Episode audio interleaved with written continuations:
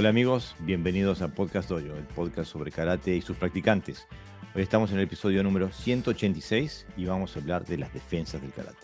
Conmigo, como siempre, tengo a José Navarro Sensei. Bienvenido, Sensei.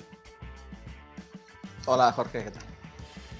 Bueno, hoy vamos a hablar este, sobre un tema que es, es bastante mal entendido en el karate.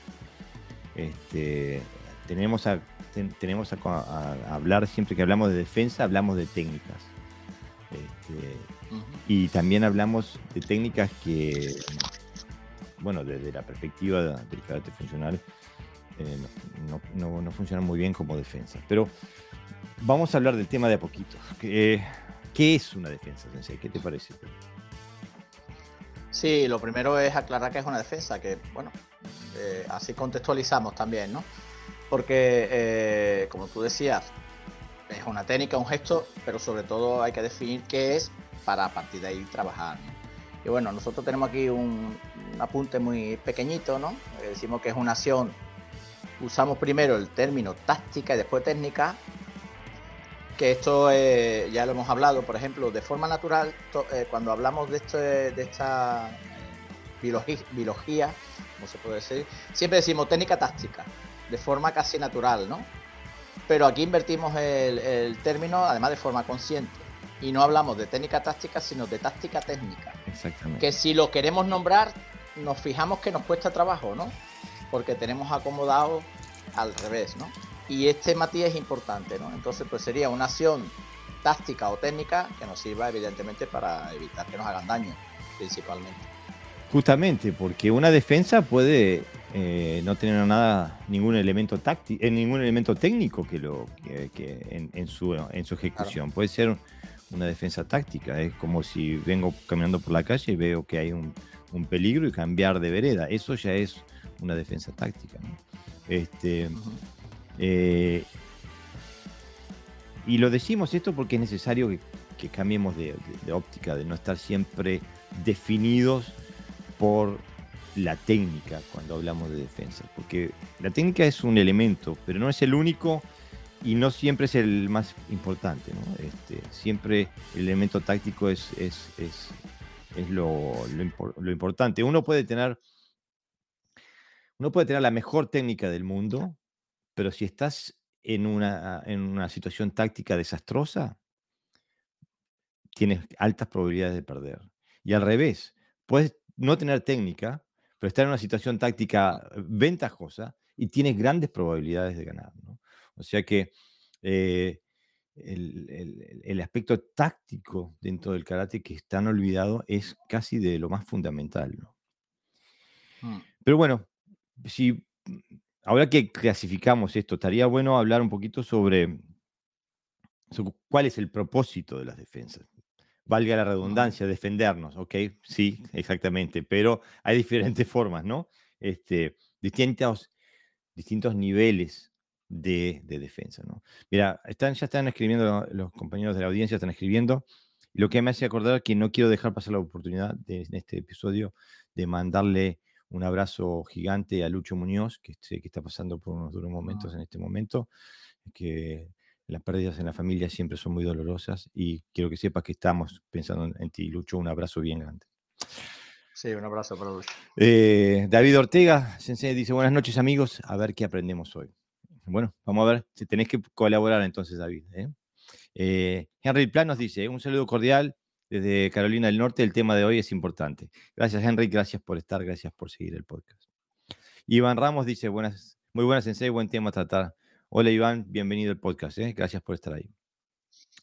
Marcelo Salazar, Salazar Sensei de, Formosa dice buenas noches, Jorge Sensei eh, y Pepe Sensei, saludos de Formosa, Argentina. Vamos arriba, Marcelo Sensei, gracias por estar ahí. ¿eh? Adrián Fernández Sensei dice buenas noches Sensei, saludos cordiales. Vamos arriba, Adrián Sensei, gracias por estar ahí. Roberto Bonet Sensei dice muy buenas noches para todos de Tenerife. Vamos arriba, Tenerife, vamos arriba, Roberto. Gracias por estar ahí, Sensei. Carlos Vera dice buenas noches para todos. Buenas noches, Carlos. Gracias por seguir el podcast. Mariano Carrasco dice buenas noches. Mariano Carrasco de Nambudo desde España. Un abrazo enorme, estamos a la escucha. Bienvenido, Mariano. Vamos arriba en Nambudo, vamos arriba a España. Gracias por seguir el podcast. Mara Suárez Dice, buenas noches desde Gran Canaria, un placer como siempre. Mara, bienvenida al podcast, gracias por siempre estar ahí. Este, y Lucho nos escribe, gracias a ambos, abrazos desde Atlántida.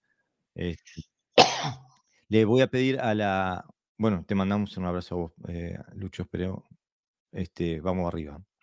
Le, pido a la audiencia que se acuerde que con las nuevas eh, funciones de, la, plataforma que estamos usando, este, la plataforma pide que entren a chat.restream.io barra FB para que se vea el nombre de la persona que está comentando, si comenta desde Facebook.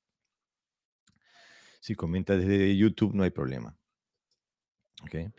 Este, bueno, volviendo al tema, podemos decir que hay distintos niveles de defensa, ¿no? El primer nivel es el nivel, eh, nivel táctico.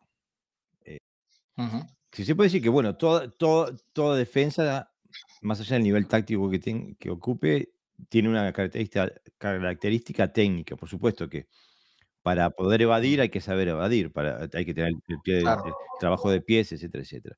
Pero el nivel, el, nivel superior es el nivel táctico, ¿no? Que es evadir o evitar la situación, lo que veníamos hablando. Pero también ya en, en la confrontación física, cuando se ha llegado a eso, también la táctica tiene algo que tiene, mucho que ver, ¿no? Claro. Hombre, lo primero, eh, una defensa no, pretende ganar al oponente, lo que pretende, como decíamos antes, es evitar el daño.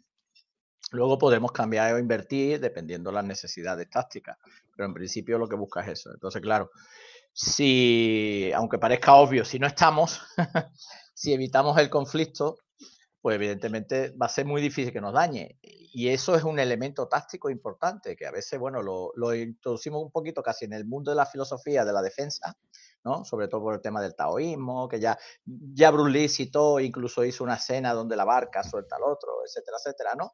Pero que, él también quería, a través de ese, de ese movimiento, bueno, quería, eh, de esa escena quería enseñar, ¿no? La, táctica de, de, que mejor no está de evitar, ¿no? Y, si no podemos evitarlo, bueno, pues lo podemos evadirnos, ¿no? Lo, más posible para que el otro no, nos toque. Y eso necesita de conocimiento, no solamente de voluntad.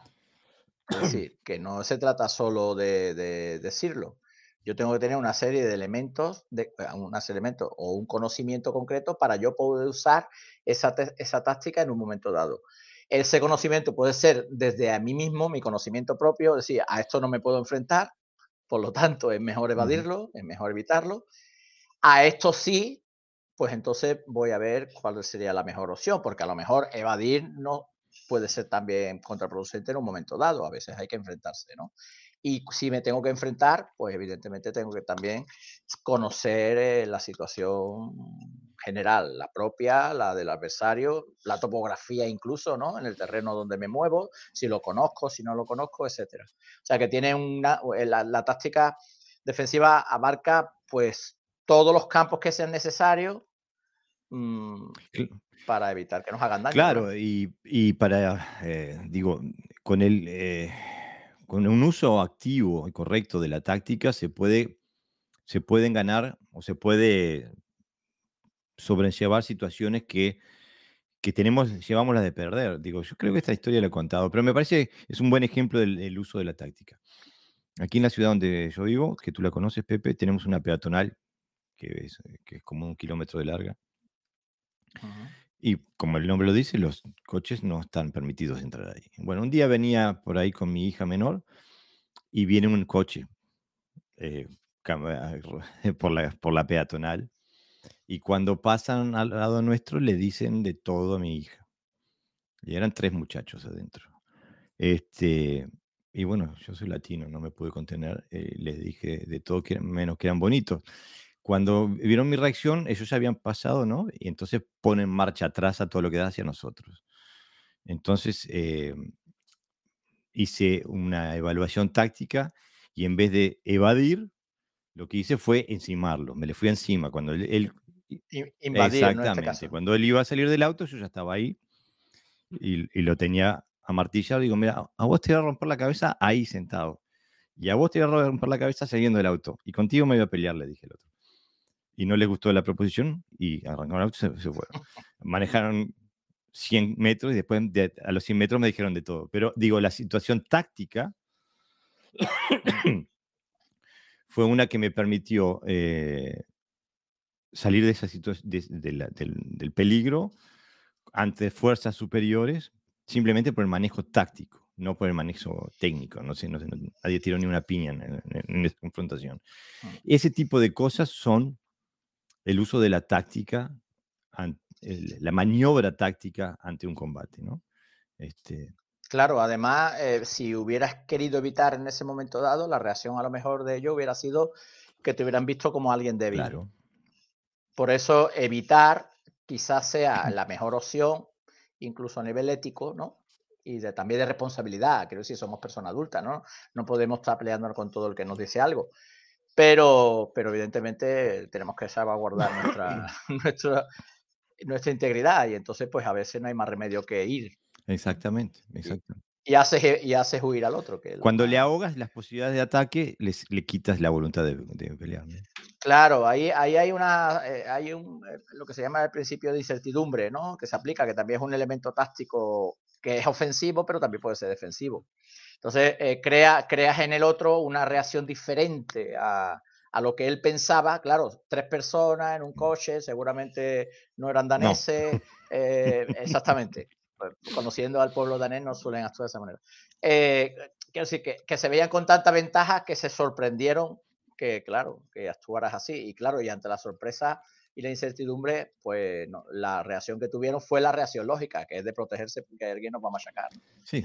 Y, y entonces quiero decir que todo eso forma parte de la defensa, aunque parezca que es una reacción ofensiva, eh, eh, mm. agresiva incluso, ¿no? Claro, pero es el manejo de la táctica, ¿no? Eh, hay situaciones en las que la única defensa es el ataque. Mira, hay un, hay un concepto, una trilogía también defensiva en, las, artes, de la espada, que, se suele decir, primero esquivas, si no puedes esquivar, defiende, y si no puedes defender, ataca. Ese sería más o menos. Y esos son tres, me parece a mí, tres excelentes definiciones de niveles tácticos. Claro. Eh, porque seguro, eh, si yo esperaba, se bajaban, ahí me tenía que agarrar con tres. Y con una, adolescente a la espalda. En cambio, de esta forma, no me tuve que agarrar con nadie, ¿no? Este, pero hay una cuestión que me gustaría hablar eh, ya todavía a nivel táctico, pero ya estando en el cuerpo a cuerpo, ya estando en, el artejado físico, que es cómo podemos administrar el tiempo y el espacio desde un punto de vista eh, táctico, ¿no? Que es algo que, por ejemplo, tú viniendo de las, de las, del sable, es, eh, es el, digo, bueno, en todo conflicto, pero el sable, en el sable queda cristalino, la, importancia que es el manejo del tiempo y el espacio. ¿Te animas a hablar un poquito sobre el tiempo y el espacio en cuanto a las defensas? Sí, bueno, normalmente en karate definimos el, tiempo por tres puntos, ¿no? Que es el gonosen, sen-no-sen, sen-sen-no-sen. Y, y, el espacio más o menos por eh, la distancia larga, corta y, y media, ¿no? O, media, o corta, media y larga. Y también las diferentes direcciones, ¿no? E, esa, es una manera de entrenar, digamos, ¿no? Eh, los aspectos. Pero eh, en el caso del, tiempo, eh, hay una táctica muy... bueno, en las armas se habla de estrategias. Siempre, siempre la estrategia defensiva, la estrategia ofensiva, la estrategia de los desplazamientos, etcétera, etcétera. Se, utiliza siempre, por lo menos en el tipo de escuela que yo hago. Nunca se utiliza el término, eh, el término técnico, sino que se utiliza el término estrategia para definir qué es lo que hay que hacer. Entonces, en el caso del tiempo, hay tres tiempos concretos que se le llaman. Eh, permitirme que lo ilustre desde ahí porque me es más fácil, ¿vale? Eh, que se llamaría Sambiochi, Nibiochi y Shibiochi, ¿vale? El Sambiochi sería como una acción, una pausa llena, una pausa llena, y otra acción. El Nibioshi sería una acción, el tiempo se acorta y una reacción. y luego lo que sería el Ishibyoshi, una sola cosa es movimiento que se podría hablar como de anticiparse al otro, ¿no? Entonces siempre se habla desde un término virtual, es decir, no desde un término físico. Yo me muevo, tú te mueves. Eso sería el gonosen. Eh, tú te mueves, yo intento a la vez. O el otro se mueve y me intento anticiparme. No se deja nunca llegar a ese tiempo. Sino que lo que hace es constantemente te estás anticipando. Es decir, tu tiempo siempre tiene que ser superior, más rápido que el tiempo del otro. Y tus pausas también. O sea, no, no, no hay una reacción nunca. Siempre soy yo el que domino el tiempo. Y en cuanto al espacio, igual. Por ejemplo, si tú das un paso, yo para, para poder eh, invadirte o evadirte, no puedo dar tres pasos. Sino que tiene que ser un solo paso o menos. Si el otro da dos, yo doy dos o menos. Nunca puedo dar más que él, ¿no? Entonces siempre estoy jugando con esa sensación de, lo, que, lo, que, llama eh, eh, condensar y dilatar el espacio, condensar y dilatar el tiempo, condensar y dilatar la estructura. Es una constante de movimientos donde, donde eh, mm, como que no deja respirar. ¿eh? Es como cuando te hacen una hogailla, que te quieres levantar y otra vez y otra vez y otra vez, está constantemente invadiéndote, ¿no? Entonces no son tiempos físicos en el sentido literal de la palabra, sino que son movimientos, bueno, que se producen ahí de constante anticipación. Lo que pasa es que el tiempo y el espacio están entrelazados. Cuanto más espacio, más tiempo, cuanto menos espacio, menos tiempo. Pero aparte, a mí lo que no, o sea, me sirve la definición de tiempo del go no sen, el sen, sen no sen. pero eh, me parece que no alcanza para describir la realidad que estamos intentando eh, observar. Porque, digo, ah, el, flujo de tiempo y espacio entre los oponentes eh, tiene una característica de, llenura y vacío, de goju, ¿no? y entonces una de las una de las habilidades necesarias para para poder trabajar el tiempo y el espacio es llenar los vacíos del oponente, llenar los espacios del oponente y brindarle vacíos a, los ataques de él, ¿no? O sea que esté, eh, o sea que estamos siempre, es, un flujo de adaptación y de invasión a la vez, eh, donde uno puede retirarse e invadir con, con, otra parte del cuerpo. O sea, es, es un flujo de, fuerzas. Eh, em, me parece que la definición de gono-sen o de sen o sen-no-sen es muy estática, cuando esto es un proceso dinámico que tiene, em, que puede tener lugar en, varias dimensiones a la vez, ¿no? Uno puede estar, mm. eh, puede estar agarrando, fijando con una parte del cuerpo y, invadiendo con la otra. Digo, es, es, eh, es multifacético y nosotros en, el karate moderno tenemos una, tendencia a ver, a ver las cosas como, como en cajitas, ¿no? Como que hubiéramos aprendido a través de, una, de Excel, ¿no? En, células. Cuando en realidad estamos intentando describir procesos. Por ejemplo, una de las cosas que trabajamos mucho en, mi dojo es eh, si estás, si estás a, distancia mediana, y él quiere patear, no puede patear directamente porque no se ahoga, le ahogas la, patada. Entonces muchas veces la gente lo que hace es que da medio pasito hacia atrás para poder dar la patada. Y bueno, nosotros trabajamos, por ejemplo, cuando él da ese movimiento hacia atrás, seguirlo, llenar ese espacio. Este, y él va a, quedar, va a quedar a, media máquina entre intentando patear cuando vos vas a estar atacando su, lo, estás atacando una situación estructural eh, muy vulnerable. O sea que llenando los espacios eh, que te deja, que necesita él para poder atacarte, por ejemplo. Este, esto es, es, es, dificilísimo de hablar y facilísimo de hacer cuando uno sabe de qué está, de qué está hablando. Es muy fácil de verlo, ¿no? Eh, claro.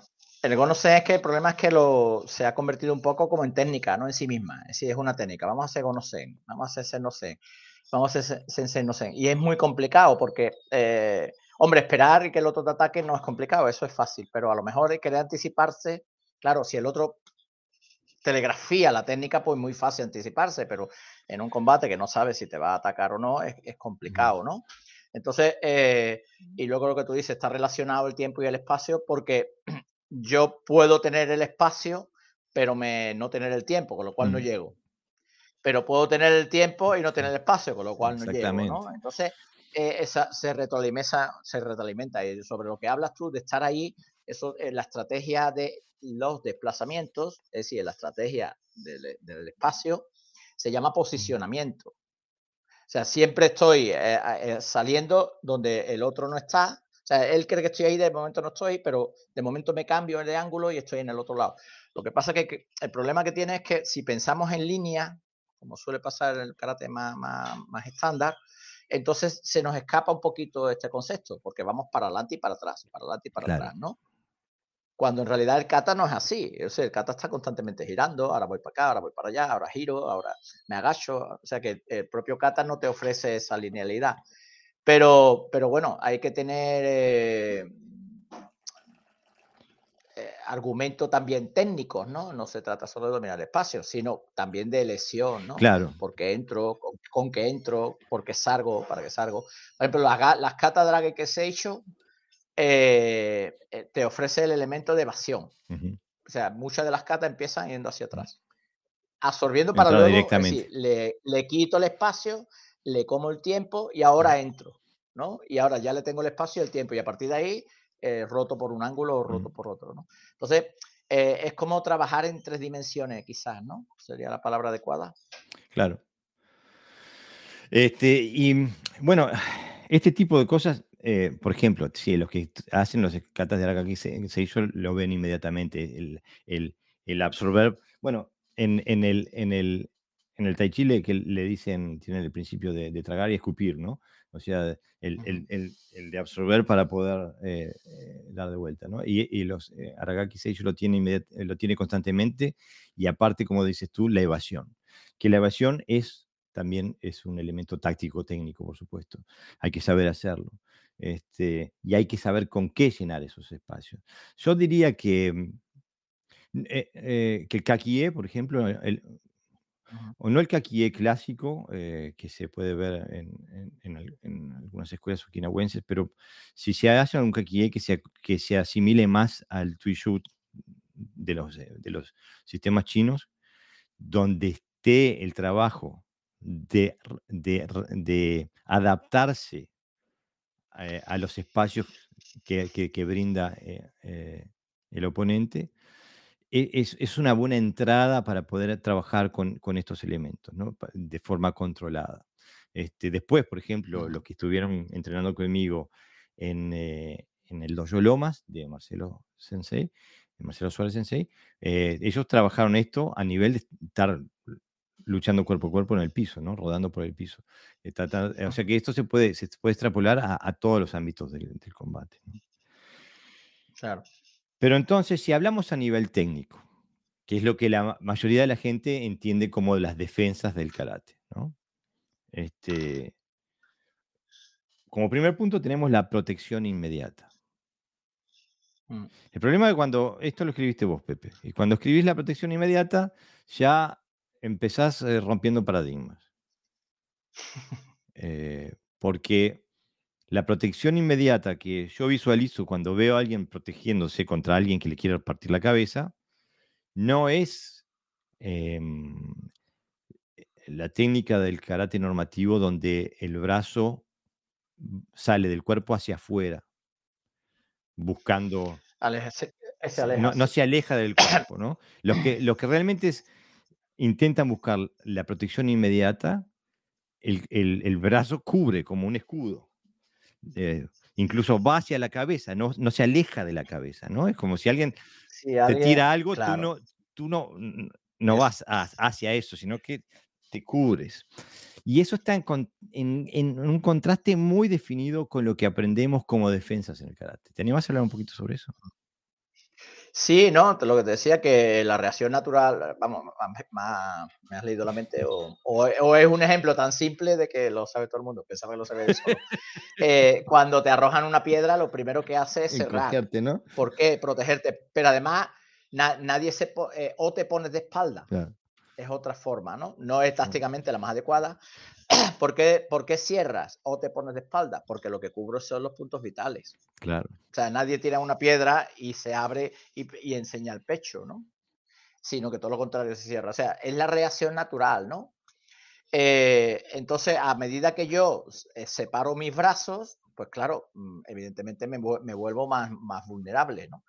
Y, yo separo los brazos para golpear, no separo los brazos para, para, para, eh, para defenderme. Por eso nosotros interpretamos que el que no puede ser una defensa, sino un ataque, porque va hacia lo oponente.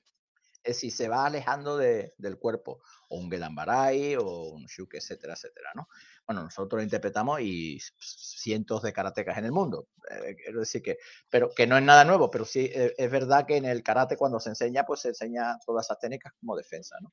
Entonces, eh, cuando tú cierras el cuerpo, pues primero proteges tus puntos vitales evitas que te golpee, con lo cual puedes cambiar luego la reacción, o sea, puedes cambiar, invertir, invertir la bueno, el estado, ¿no? Tú pasas de un estado defensivo a un estado ofensivo. ¿Por qué?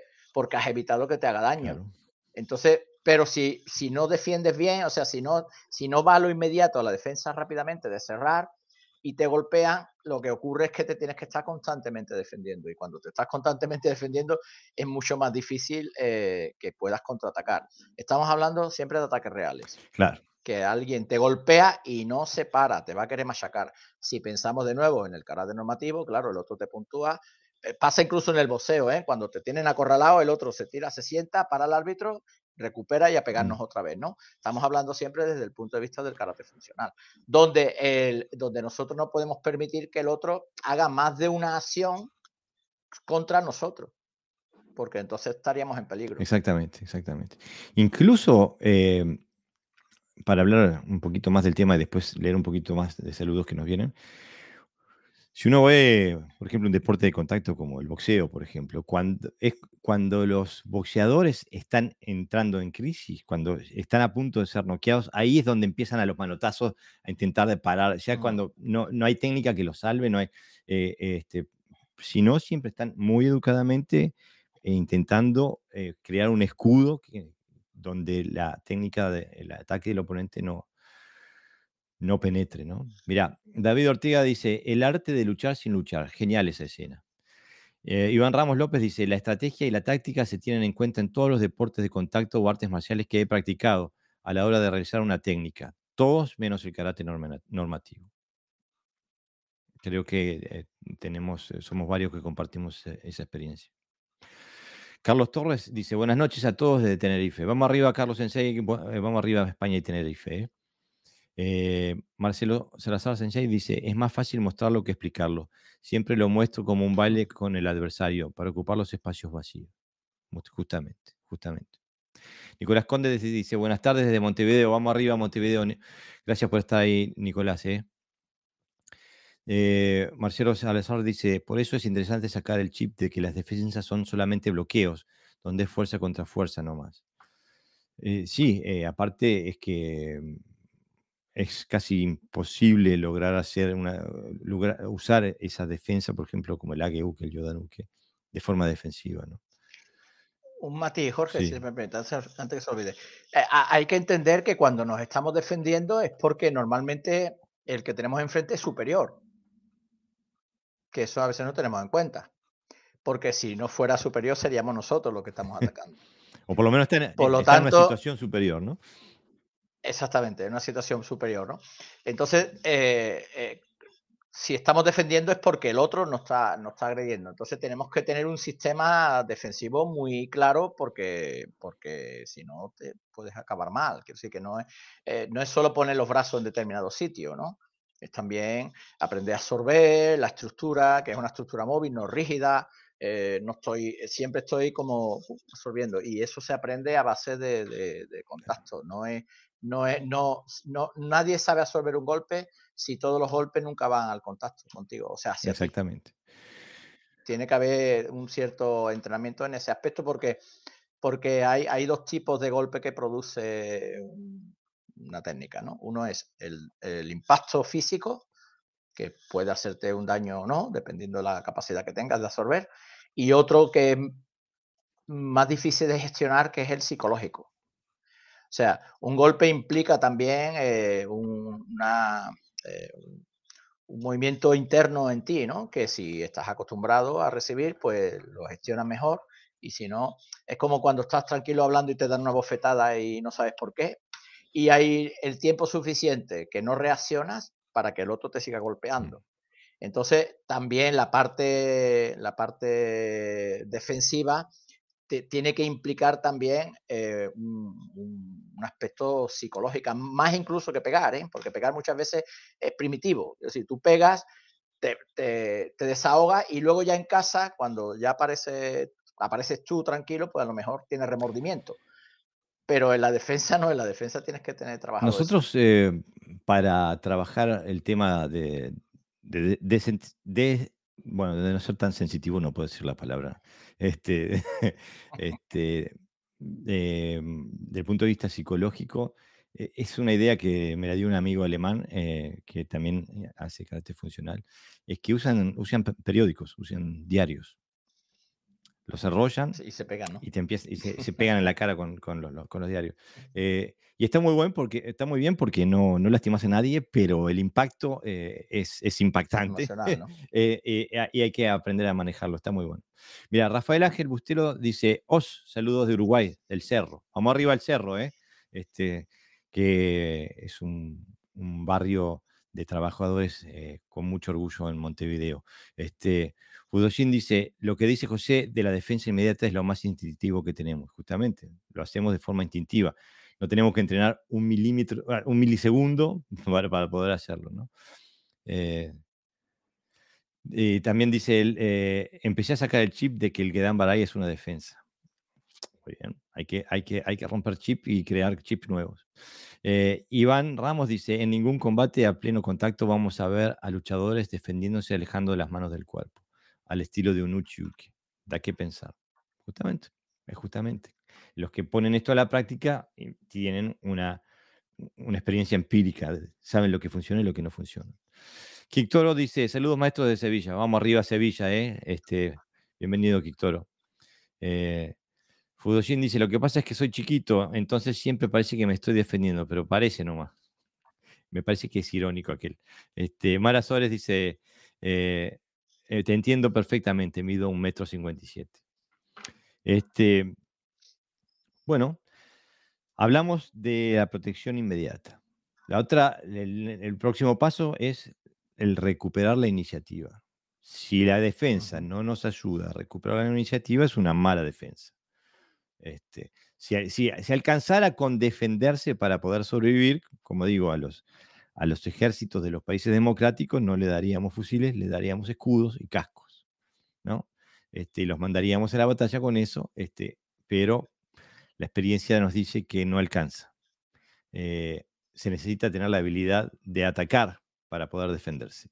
Eh, sin esa habilidad no hay defensa posible. Entonces, ¿qué tipo de, defensas o qué, qué tipo de estrategias defensivas habría que usar para poder retomar la, iniciativa? Bueno, ahí trabajamos de nuevo con el espacio y el tiempo, ¿no? La idea es anular eh, lo posible la capacidad de, del otro, eh, de su fuerza, de su intensidad. Entonces, claro, si tiene, si tiene, si estás en la distancia del golpe, pues evitar que, que impacte en su totalidad. Eh, o, bien que porque quede en el vacío, que lance al aire y lo dejastas, o bien porque entras en su, distancia. En ambos casos no deja, no deja de ser defensas utilizadas dentro del mundo de la táctica. Es decir, no, no como me ataca por arriba, yo hago defensas altas y como me ataca por abajo, hago defensas bajas. ¿no? ¿Entendéis? No, no, los karateka a veces como que nos sentimos obligados a tener que defender en el sentido físico como que tenemos que bloquear todo aquello que, pasa, que viene a nuestro, a nuestro cuerpo. Y eso pasa cuando juegas, por ejemplo, a hacer combate, ¿no? Imaginaros, vamos a tocarnos hombro, pecho sin mm. lastimar, o sea, sonar hombro, hombro, pecho, barriga y piernas. Pues cada vez que el otro hace un movimiento, el otro como que siempre quiere defenderlo todo, ¿no? cuando tienes experiencia, pues a veces no haces nada, a veces te echas para atrás, otras veces te anticipas, otras veces sí te despejas, ¿no? Etcétera, etcétera, ¿no? Entonces, bueno, la táctica a utilizar, pues, eh, quiero decir, la mejor defensa a utilizar siempre es lo que convenga mejor tácticamente en ese momento, que puede ser desde un bloqueo a una esquiva o, no hacer nada, simplemente te queda quieto y intenta decir, venga, entra en mi campo de acción, a ver si puede decir, le estás controlando el, el espacio y el tiempo y sabe el otro que entrar ahí pues, conlleva un riesgo. seguro, hay un precio a pagar para entrar, ¿no? Hay un precio a pagar, claro. Exactamente, y el, tema es que el tema de la sobrereacción eh, nosotros, por ejemplo, tenemos, yo intento tener la cantidad mayor posible de pasos entre, eh, pero que sí, pero que sean, que me, que me lleven desde el kakie básico hasta casi el combate libre. Intento tener la mayor cantidad posible de pasos para que la gente pueda paulatinamente ir acercándose a la completa libertad, a lo que vendría a ser el kake da por, por así decirlo. este, y, una de las, cuestiones que, acostumbran a hacer los principiantes es la sobrereacción, ¿no? el, el, manotazo cuando alcanzaba con hacer eh, la esquiva, ¿no? o, el, manotazo intentando darle energía cuando alcanzaba nada más con, redirigir el, ataque del oponente. O sea, em, cuando especialmente el gran problema es cuando se, trabaja desde nada más que desde las posibilidades propias, las posibilidades físicas propias, y no se trabaja desde la situación táctica. Es como el que, tiene, ah, tengo un revólver con seis tiros, tiro seis tiros. Eh, tengo un revólver con 12 eh, tiros, tiro 12 tiros. En vez de decir, tengo un revólver, ah, le tiró un tiro y, lo mató, ¿no? O sea, em, eh, hay que entrar en esto con la, con la capacidad de observación, con la capacidad de adaptarse Em, y bueno, y, aceptar que hay cosas que se pueden y hay cosas que salen bien y otras que salen mal. No, no se puede estar en esto sin encajar un golpe. Eh, eso también hay que aceptarlo. Una vez participé en un, campamento de karate en, en, Inglaterra, en Kent, y vino un, mi sensei que de karate también hacía Hungar, y vino su profesor de Hungar Kung Fu, y una de las cosas que tienen ellos es que intentan ser insensibles a los golpes.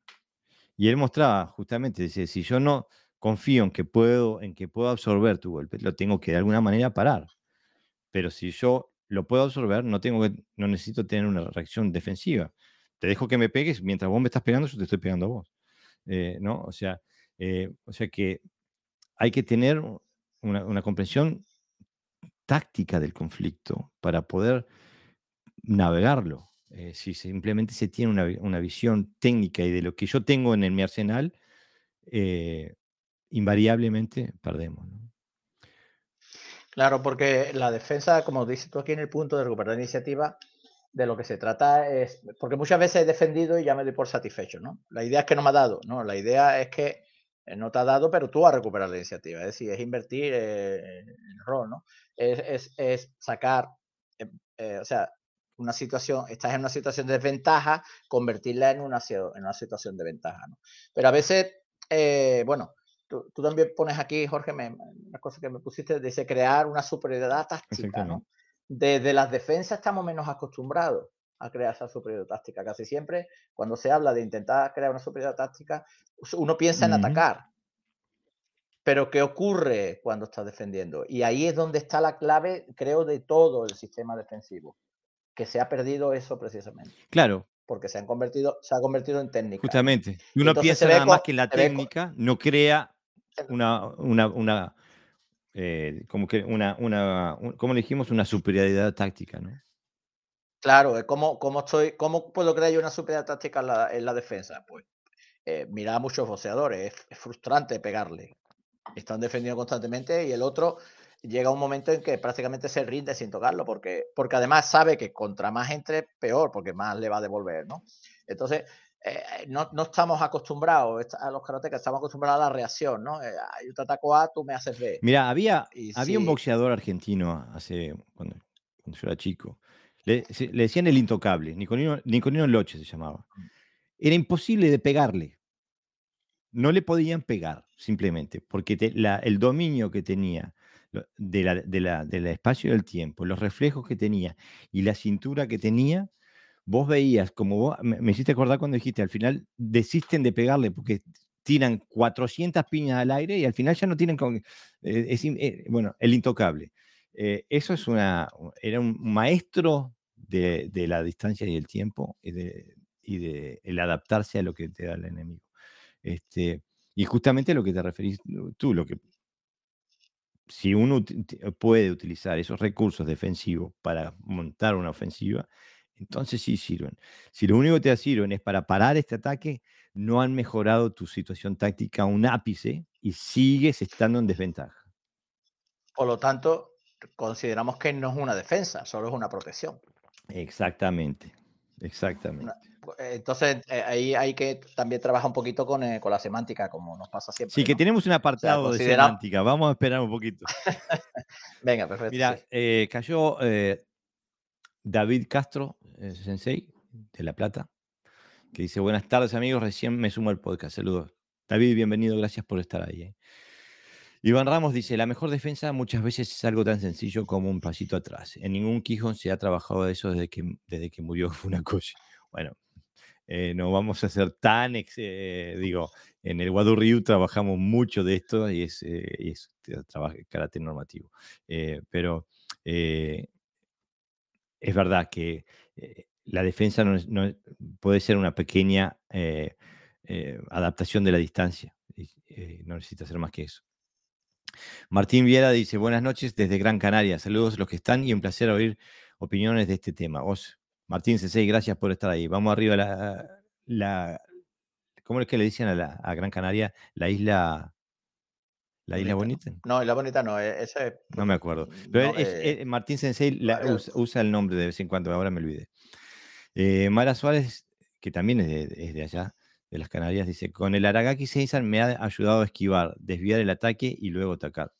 Exactamente, exactamente, Mara. Estamos en, el, en, sintonía. Mira, el Aragaki Seisan, fíjate, eh, eh, si me permite, el primer movimiento, por lo menos así lo hago yo, yo creo que Mara también es posible que lo haga así. El primer movimiento es absorber hacia atrás, usando, eh, se parece mucho a, la kata Nan, para los que los conozcan, ¿vale? De Goju, de la línea, hace este movimiento pero la siguiente defensa va hacia un lado, no va hacia adelante, va haciendo lo mismo, pero va abriendo en ángulos. Hace tres, hace boom, hace techo, boom, techo, boom, techo. Es decir, eh, eh, va defendiendo y entrando. Es decir, va constantemente. La primera absorbe, pero todas las demás técnicas son invasivas. Exactamente. Absorbe para poder invadir. Eso es. Carlos Torres dice: trabajar mucho el mochimi da buenos resultados. Hacer trabajos. Carlos Sensei me parece que hace Goju en Tenerife. Eh, eh, Fudoshin dice, Nicolino Loche era increíble lo que hacía. Era, era, era, increíble, simplemente. Eh, era sobrehumano. Eh, Martín Viera Sensei dice, creo que deberíamos saber la diferencia de defensa y bloqueo. Excelente punto, Martín, lo discutimos ahora. y Mara dice, sí, así mismo lo hago, como tú lo, como tú lo describes, Bueno, ¿cuál es la, la, diferencia entre una defensa y un bloqueo? Ya que lo, que lo propone Martín Sensei. Bueno, ya lo hemos dicho antes, ¿no? el bloqueo es quitar todo lo que viene y no tiene por qué tener ninguna, eh, ninguna contraprestación, digamos, es simplemente evitar que me golpeen. Mientras que el concepto de defensa es un concepto táctico, como hemos hablado al principio, es decir, es un movimiento que yo hago no solo para evitar que me golpee el otro, que puede ser incluso que me deje pegar, para, para recuperar la iniciativa. Tú dices también que nos da variedad táctica una buena defensa. Mm. ¿A qué te refieres? Te abre un abanico, ¿no? Sí, porque la, defensa lo que hace es anular la posibilidad del otro. Una buena defensa lo que hace es eh, anular la capacidad de respuesta o de continuidad del oponente. Y eso me permite a mí pues, usar mis argumentos, ¿no? depende de la posición, pues puedo golpear arriba, abajo, agarrarlo, tirarlo, patearlo, barrerlo, etcétera, etcétera, ¿no? Pero si estoy constantemente defendiéndome, pues claro, me cierra el abanico de posibilidades. Es verdad. O sea que una buena defensa tiene que em, abrir posibilidades de ataque. Si no, no es una buena defensa. Tiene que poder generar eh, una ventaja táctica o, abrir la posibilidad de generar una ventaja táctica. De nuevo lo mismo, es decir, me tiene que garantizar, la defensa me tiene que garantizar que yo esté posicionado correctamente, es decir, que vuelva a dominar el espacio del tiempo. Bueno, ahora vamos a hablar un poquito sobre el, el, eh, elefante en, el cuarto. Este, porque nosotros normalmente en el karate hablamos las defensas, las nombramos uke. Eh, tenemos eh, la, gran mayoría de nuestras defensas son denominadas uke. Yodan uke, soto uke, uchi uke, kake uke, eh, kakiwake uke, yo qué sé, morote uke, todos los uke que, se les pueda ocurrir. Ahora, em, casi invariablemente, y sé que esto suena contraintuitivo en los oídos de los karatecas que nos escuchen. Pero es mi absoluta convicción, y eso que empecé hace algunos años, empecé a entrenar karate, este, y vos más todavía, Pepe, y, sé que, que, tienes la misma convicción que yo. Este, yo saqué mi Shodan en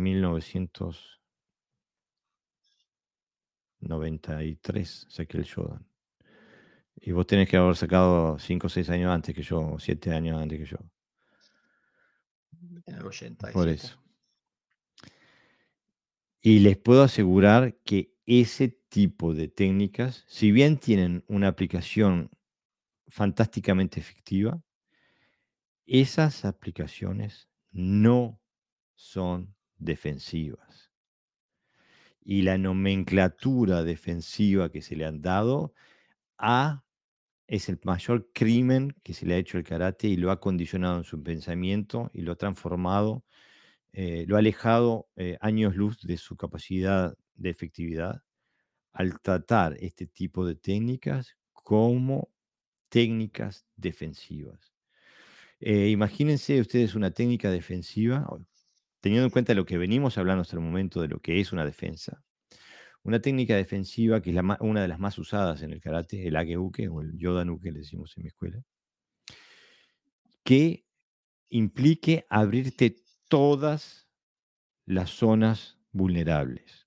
Le estás abriendo, le estás sirviendo al, al oponente desde la axila, el resto de tu cuerpo, se lo estás sirviendo en un plato. Como si, el, como si el oponente tuviera una sola posibilidad de tiro. Te tira una piña y si tú la, paraste con el Yoda Nuke, ¿qué pasa después? No puede, no, ya no puede más, ya, ya ha perdido. Exactamente. Em, y aparte que es, que es contraintuitivo en el sentido de que van contra todos los instintos que tenemos, que cuando encajamos, como tú decías, queremos cerrar, no queremos abrir. Pero aparte tácticamente es un suicidio, porque en la segunda piña nos quiebran cuatro o cinco costillas, como mínimo o la cara que queda bajo el brazo. Eh, o sea, desde el punto de vista de la aplicación funcional, un ageuke no funciona como un ageuke. Funciona fantástico atacando como con una técnica ofensiva, pero como una técnica defensiva no funciona. Y quedamos en silencio ahí, punto suspensivo, porque ya estoy viendo las vacas sagradas del karate caerse muertas de, cientos de millones por, por ahí. Claro, si yo desde lejos te lanzo una Oizuki a nivel Yodan, entonces sí, puedo hacer una Geuke. Pero incluso así, como dice Jorge, eh, no es la mejor lesión táctica porque dejas descubierto el resto del cuerpo pero vendría un Yakosuki, con lo cual me da tiempo de bajar el brazo, claro, estás defendiéndote, es lo que nosotros decimos, no es una lesión táctica buena, tienes que volver a defender. Pero aparte... tienes que hacer defensa, defensa, defensa, defensa, defensa, defensa, defensa. Y tácticamente no es lo que decimos nosotros, nosotros decimos que la defensa, si no te sirve para, para que el otro continúe, o sea, para que no continúe, no consideramos eso una defensa.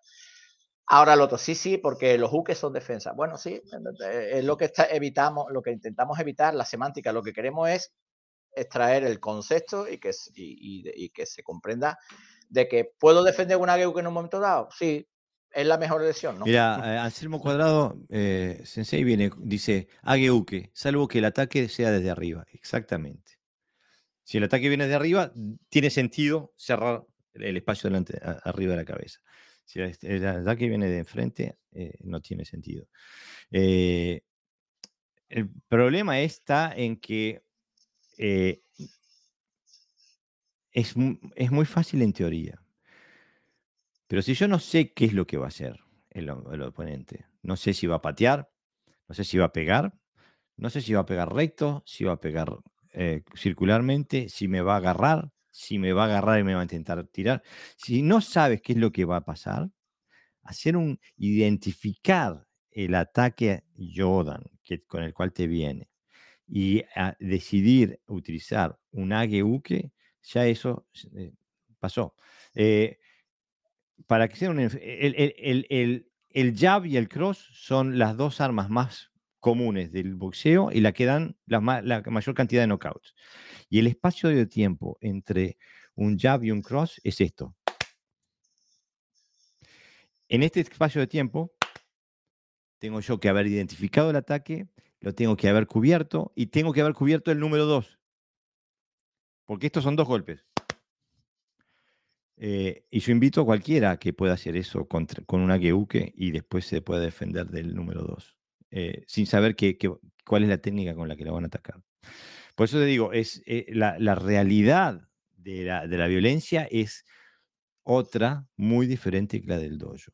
Y cuando la realidad es la del contacto pleno, esto es el tiempo que tienes para poder defenderte de dos golpes.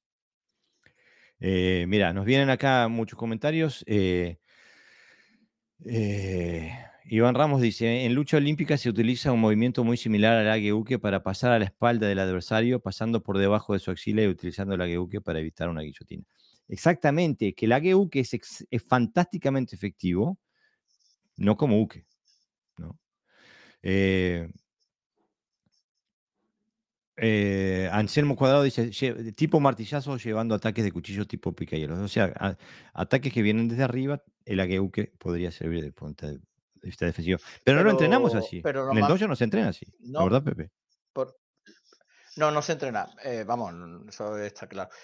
Eh, es que el, ague, el pues, fíjate, nosotros incluso tenemos el reflejo, que sabemos que el ageuke no es un uke y le decimos uke, ¿no? O sea, fíjate la dificultad que tenemos. Pero eh, normalmente cuando el cuchillo va desde arriba, eh, cuando te quieren apuñalar, te quieren apuñalar al, al, pecho o al cuello.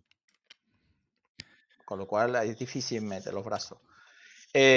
Hasta arriba es complicado. El ageuke, en este caso, ese movimiento ageuchi, como quieras llamarlo, sí es bastante eficaz como ataque. Si estás agarrando y le metes el cuello, lo empujas hacia, hacia él, siempre cuando como, como ataque, ese movimiento es, es muy eficaz porque va además zonas muy, muy concretas, ¿no?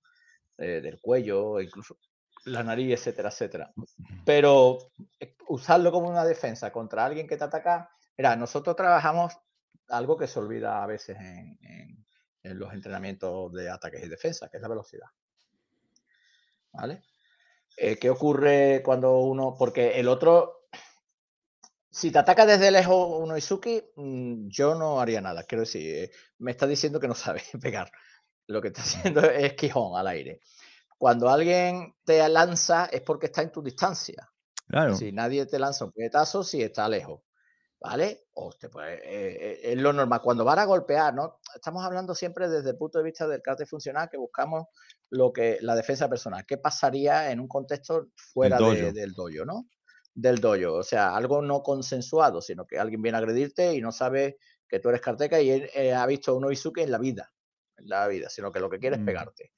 Entonces, eh, eh, las, defensas que se suelen hacer en esa, en esa distancia, que vea un golpe a mucha velocidad y después irían otros en caso de que tú no defiendas bien, son un ligero palmeo y, un ligero palmeo, eh, anticiparte evidentemente, eh, y, golpear, eh, cerrarte rápido, eso sí, si, si el otro ha invadido, si es muy fuerte, y otro es esquivar. Claro. Es decir, es quitarte. La más eficaz de todas es quitarte. Y el palmeo, más que para, para defender como tal, es para no perder tu espacio para lo que dice Jorge, para poder contraatacar que siempre te es más fácil si estás ya en distancia que si tienes que recuperarla después del cabeceo, ¿no? Y te puedo asegurar que, que, van los movimientos tan rápido que incluso sabiendo cuándo te va a golpear, te golpea. Claro. O sea, nosotros lo hacemos con el casco para que el otro, si lo hace con casco, pues claro, siempre te reserva. Pero si tiene el casco, el otro va a máxima velocidad y, y es que es muy rápido. Quiero decir, es que no os pueden imaginar. El ojo no le da tiempo a, ver. Es que. Eh, eh, y luego mandar, mandar mensaje al cerebro, el cerebro mandar mensaje al cuerpo y el cuerpo actuar. Es, es Lo frustrante eh, de hablar de esto es que esto es facilísimo, esto es facilísimo demostrarlo. Es, rompiendo los paradigmas que, que a los cuales están acostumbrados en el dojo. Si alguien viene a pegarte, a romperte la cara, es facilísimo. En un, en un milisegundo se te fue la idea de la Geuke. Eh, pero ah, eh, eh, discutirlo sobre es, es, es, es, llueve sobre mojado. ¿no? Rafael Ángel Bustelo dice, Ageuke funciona en defensa personal a corta distancia ante un agarre quebrando articulación, así como Yoto Udeuke. Bueno, pero ahí lo estás utilizando como, como técnica ofensiva. Y ahí funciona muy, muy, muy bien. Después, tu doméstica Guatemala dice, Ageuke y otras técnicas de uke se utilizan por fuera y no por dentro, como ustedes lo están planteando. A, e, ese criterio se le llama soto uke. No, no, no. Nosotros sabemos exactamente de qué estamos hablando, señor. Eh, y no estamos hablando del soto uke. En este, en este caso eh, concreto, estamos hablando del el yodan uke o el ageuke del, del Shotokan. El soto uke es otra cosa y tampoco funciona como uke. Santiago dice, ¿Qué tal real es aplicar un huracán con la misma mano del que de forma encadenada? Probalo. Digo, eh, aquí no estamos para decir lo que es, em, si funciona o no funciona en el sentido de, capaz que si tenés una capacidad física eh, específica, te funciona. Lo que estamos hablando es desde el punto de vista de metodológico de lo que se comprende como un ageuke como Ageuke no funciona. Ahora, para...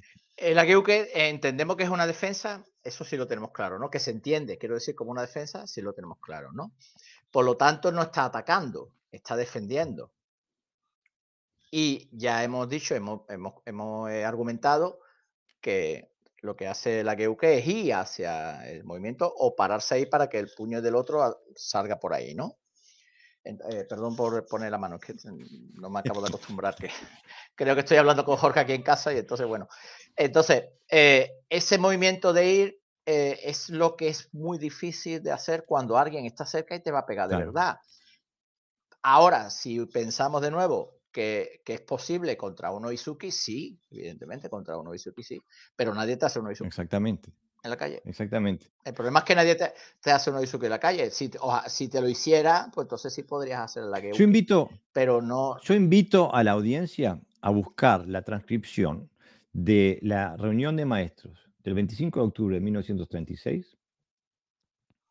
Y en esa reunión, Choyo Miyagi dice, ¿qué vamos a hacer con los nombres de las técnicas? Yo ya empecé a ponerle nombres a algunas. ¿Cómo les vamos a poner? O sea, quiere decir que antes del 25 de octubre de, 1936, las técnicas de karate no tenían nombre. En algún momento, después del 25 de octubre de 1936, se decidió una nomenclatura en la que este tipo de técnicas fueran denominadas uke. Antes de ese día, no, no eran denominadas uke. O sea que nuestra concepción nuestra, eh, nuestra limitación conceptual a que este tipo de técnicas son defensas no existía antes de, esa etapa histórica. ¿Y por qué no lo existía? Porque no sirven. No sirven en ese contexto técnico. Ahora, el Ageuke, el Kidan Barai, el Sotouke, el Uchiuke tienen aplicaciones ofensivas muy eficientes y por eso están en el arsenal. El tema no es la técnica, el tema es la denominación que le damos, el concepto con el cual lo comprendemos y cómo la intentamos aplicar eh, tácticamente. Ahora, si nosotros em, eh, eh, logramos romper esa camisa de fuerza y poder ver estas técnicas desde un marco ofensivo, tienen tienen toda la funcionalidad del mundo, toda la funcionalidad del mundo. Eh, Lo que estamos diciendo es que no funcionan desde el punto de vista de defensa. No funcionan como una defensa. Y esto, aparte, esto no, no, tienen que tomar mi palabra de esto. Agarren cualquier, cualquier dojo del Shotokan, de la JKA más archi tradicional de, esa tradición y vean cuántos Ageuke utilizan cuando hacen kumite. Ninguno. ¿Por qué? Porque no lo pueden utilizar. No lo pueden utilizar en kumite. Entonces no es algo que estemos, eh, que necesitemos discutir. Está, está plasmado en la práctica y lo es todos los días en todos los dojos del planeta Tierra, donde se entrena la más mínima forma de libre intercambio de técnicas. Por más que sea de carácter deportivo, ningún eh, exponente del carácter deportivo hace un ageuke en, en el comité. ¿Por qué? Porque no sirve. Simplemente por eso. Entonces, eh, no vale la pena discutir. El sotouke no sirve. ¿Han visto a, a, Gaia defenderse con un sotouke cuando le vienen a pegar? No. Cuando Jorge habla de sotouke está hablando de uchuke. De bueno, el uchuke tampoco sirve. Para no dejar dudas. O sea, eh, no sirven como defensas. Son unas técnicas ofensivas extremadamente efectivas, pero no sirven como defensas. Pero eso pasa en todo, Jorge. El, problema, como hablamos, como dijimos que íbamos a hablar de la semántica, el problema es que se pusieron nombres. Las razones, bueno, ya le hemos hablado muchas veces y supongo que a lo mejor no, no, lo que no podría intuir es que a lo mejor que, la gente empezara a confundir algo que en su mente sí estaba mm. claro. Es decir, pusieron nombre, dijimos, bueno, pues son Uy, me he ido, Jorge. No, estás. Bueno, ahora sí te fuiste. Sí. Ahora estás de vuelta. un momento, es que Está, el cable un poco. Eh, no sé qué le está pasando. Estás con la otra cámara. Un momentito, que, lo que cada vez que digo algo importante me. Ahí, ahora estás. ahora estás. Ahora sí. Entonces, por ejemplo, al ponerle nombre, lo que hace es limitar, es decir, es contextualizar las técnicas. Entonces, nosotros lo que intentamos es todo lo contrario, es decir, e, es, enriquecer el karate.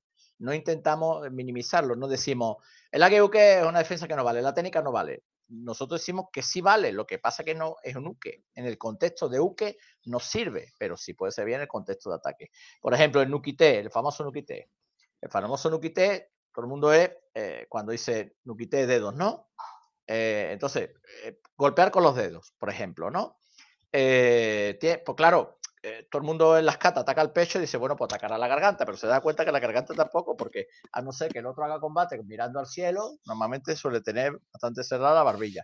Los que recibimos golpes en la cara sabemos que o mete la barbilla o está en el suelo, etcétera, etcétera. Entonces, eh, el nuquite muchas veces lo traducimos nosotros en nuestro dojo es que estamos agarrados y hago este movimiento. O sea, es en la mano adelante lo que hace es tirar para desequilibrar al otro y estás usando los dedos realmente. Lo que estás haciendo es tirar de uno y del otro a la altura del hombro y lo, y lo desequilibra. O también incluso entras y en vez de golpear con la parte, estás ahí y golpeas con el antebrazo en el cuello del otro. ¡Pah!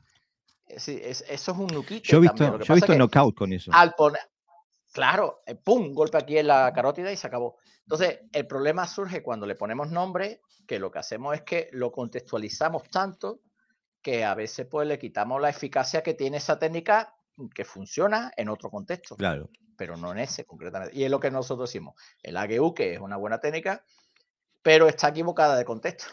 Exactamente. ¿Por qué la han puesto ahí? ¿Por qué la han puesto dentro de la defensa? Pues eso ya no, ahí se nos acaba. Yo no he logrado todavía encontrar eh, una prueba eh, histórica que argumente por qué se eligió darle este, esta nomenclatura al karate y estas técnicas ponerlas como recibimientos, eh, cuando está claro que, que, no sirven como recibimientos. En cambio, como decía mm, Rafael, que hablaba de, cómo usar el ageuke para, para crear una articulación, es, eh, el sotouke de, del, del Wado, que es, el, el uchiuke de los Shotokan, sirve, por ejemplo, para manipular la cabeza a la vez que estás agarrando un, brazo. O sea, hay un montón de cosas que, que funcionan excelentemente en, en otros contextos tácticos.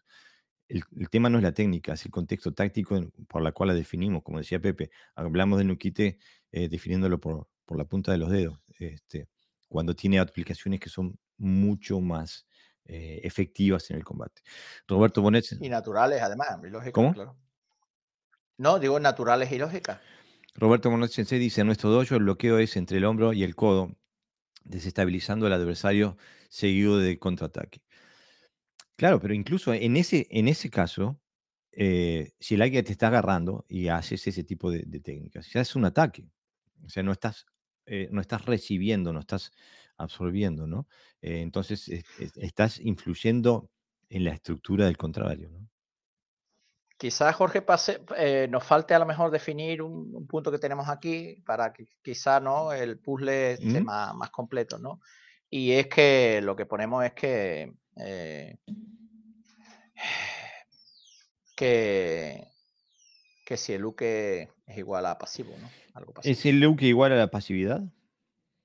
Es igual a la pasividad. Es decir, es el uke es en cuanto a que yo tengo que esperar que el otro me ataque entonces yo hago ageuke, ushiuke, etcétera, etcétera, o no.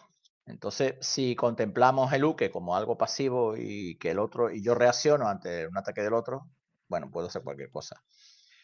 Pero el concepto de, de, de uke del karate al concepto defensivo, táctico, estratégico de, de algo funcional varía mucho. No, porque el, el, la defensa no tiene por qué ser algo pasivo. Vamos, no tiene por qué ser, no, es que no debe no, serlo.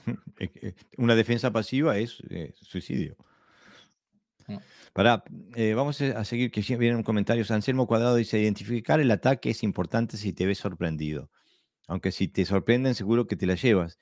Si ya la agresión o es inminente, mejor centrarse en salir de la línea y hacer la contra. Justamente, o sea, en vez de de intentar identificar la técnica específica, eh, tra trabajar con la distancia del tiempo eh, para poder eh, evadir o poder generar una, una ventaja táctica. ¿no? David Castro dice, comparto con ambos la idea de que no es funcional fuera del dojo un ageuke porque ningún oponente va a arrojar un solo golpe. Por eso a mis alumnos les enseño desde Hirate no Kamae de Uechi-Ryu, que es una guardia activa y reactiva a la vez, y nos permite poder cubrir las distintas áreas corporales sin comprometerlas. En mi humilde opinión, siempre es mejor tener las manos abiertas a la hora de defender. Este, y después eh, Iván Ramos dice, los japoneses necesitan organizarlo todo y funcionan con patrones en todos los aspectos de su vida. Por eso el nombre de las técnicas.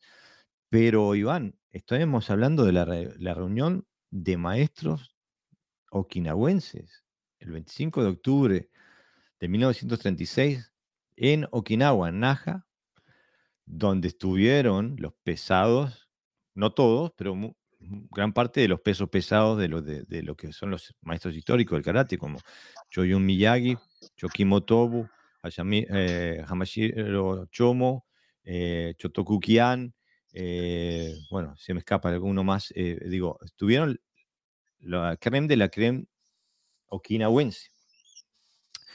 Eh, o sea que eh, el, el, el, cambio vino, es muy posible que el cambio haya venido eh, como parte de la asimilación de la, de la, tradición del karate a la tradición japonesa, pero vino hecha por los okinawenses, eso no cabe la menor duda, está probado históricamente. ¿no?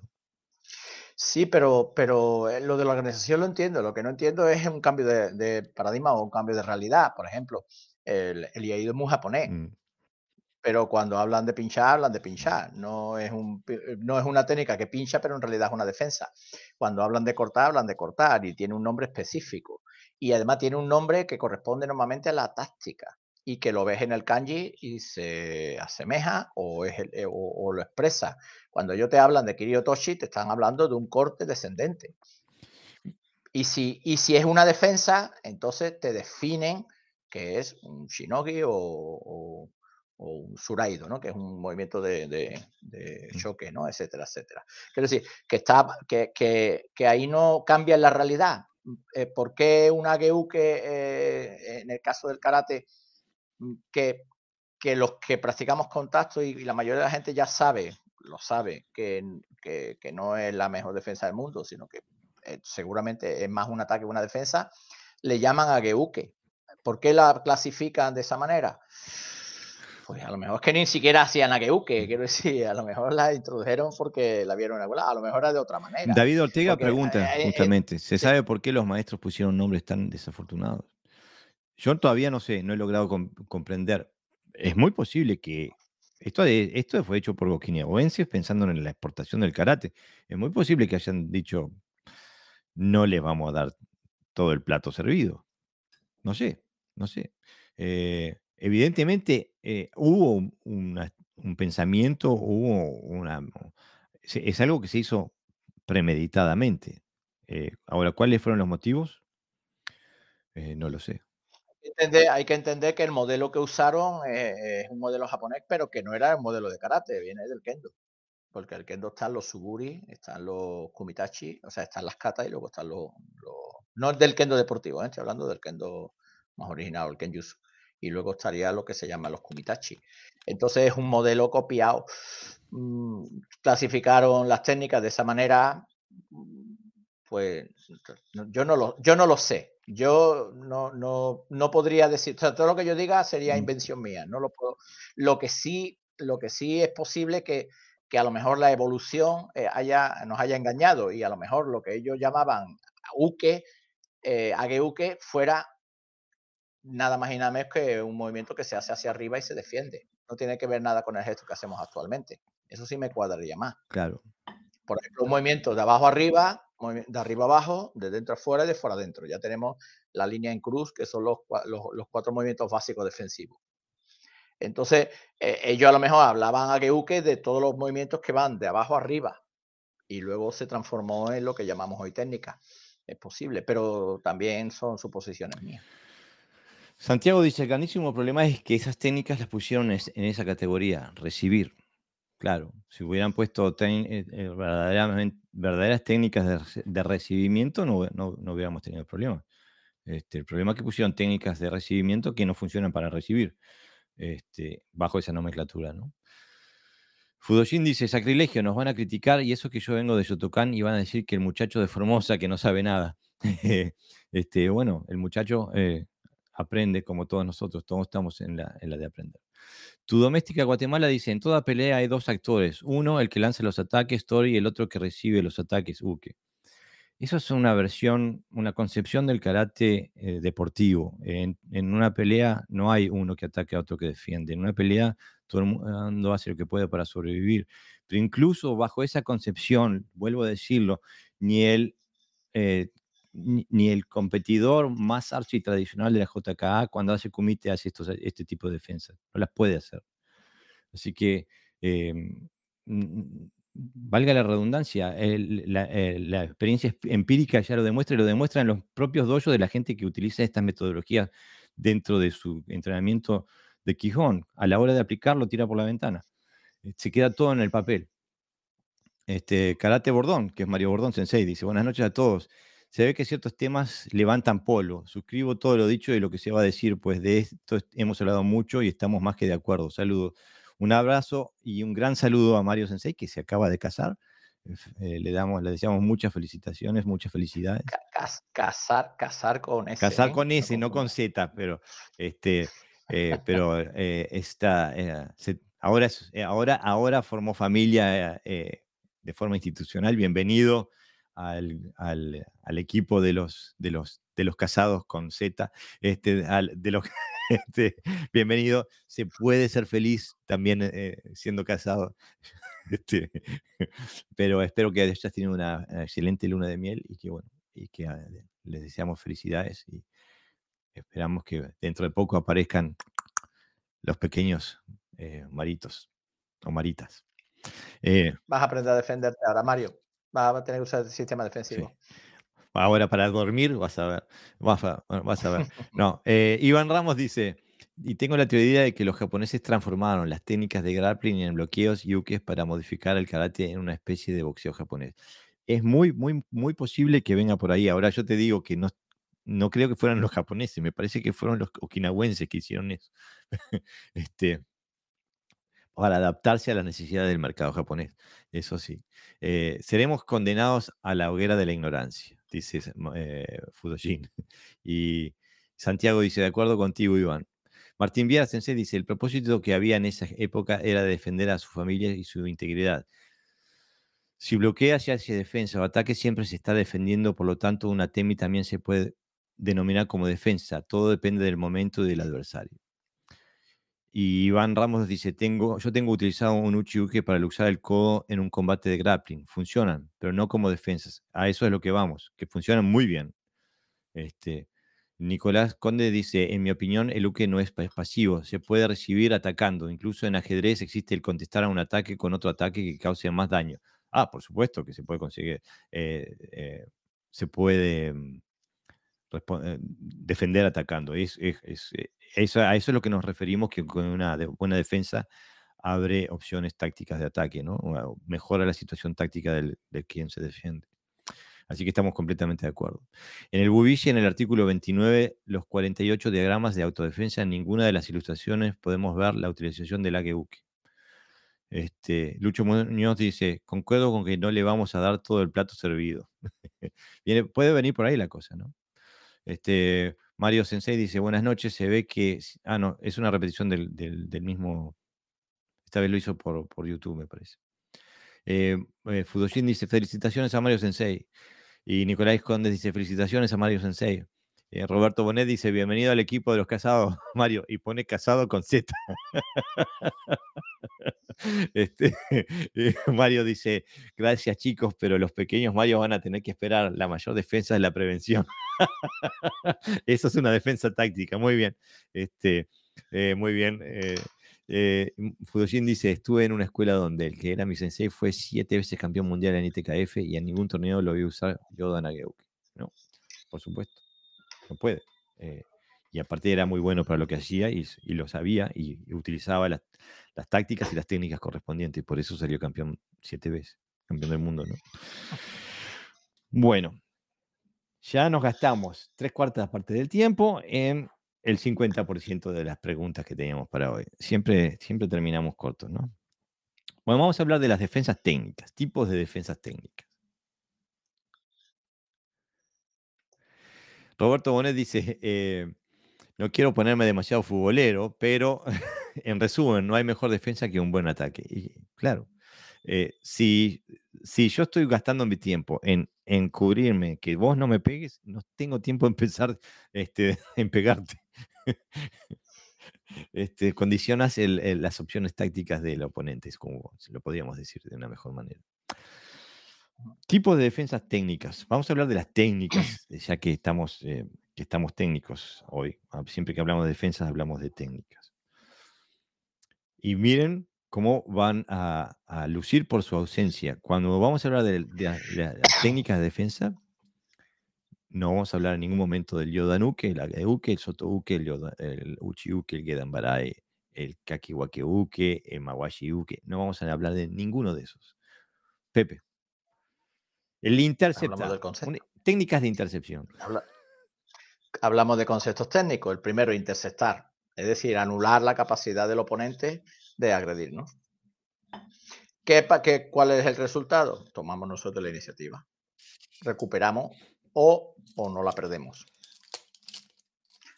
Segundo, ¿seguimos? me gustaría dar ejemplos de, cómo, eh, técnicas de interceptar.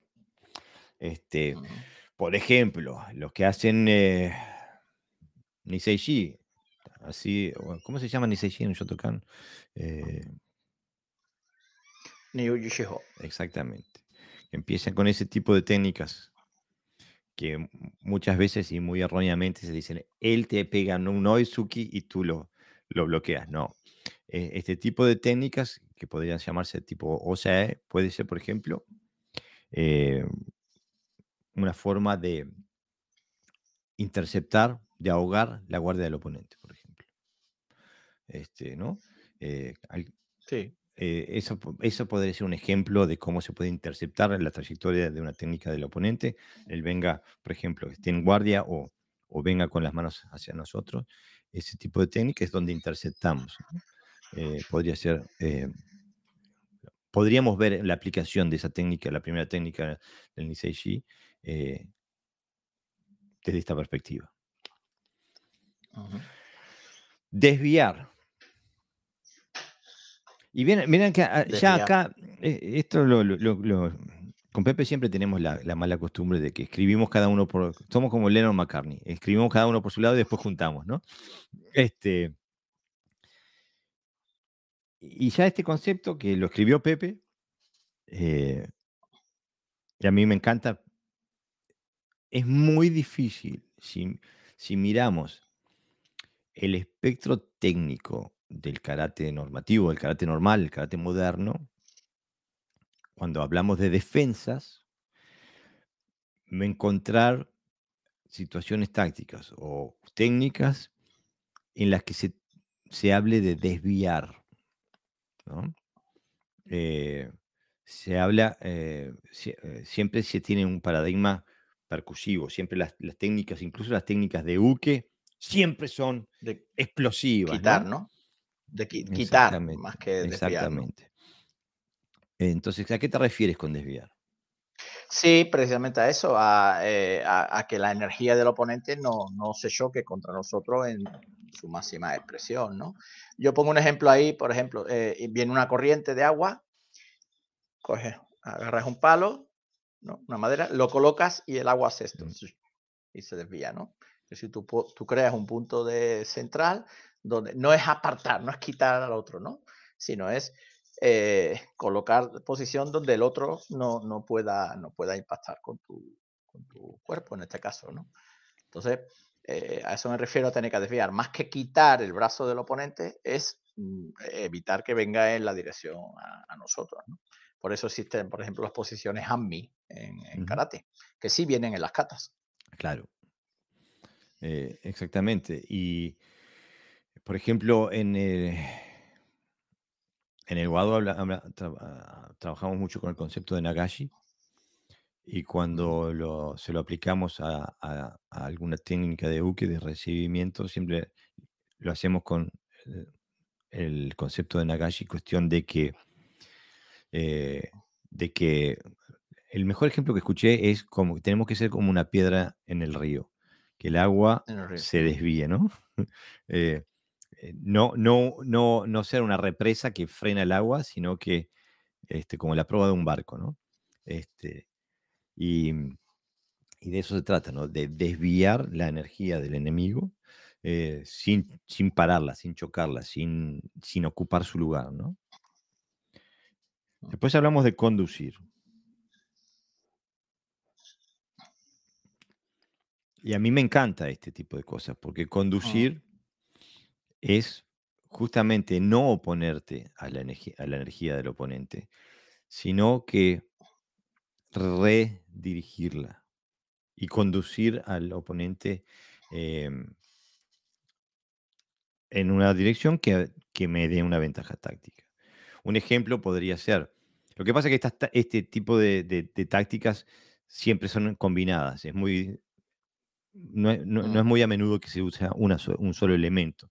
Pero, por ejemplo, si alguien me, me atacara con un gancho y yo esquivara ese gancho y volviera a entrar, mi táctica inmediata sería la de pegarme a ese gancho que pasó y conducirlo para que siga de largo para yo ganarle la espalda al oponente, por ejemplo. Mm. Eso podría ser un ejemplo de cómo conducir una técnica.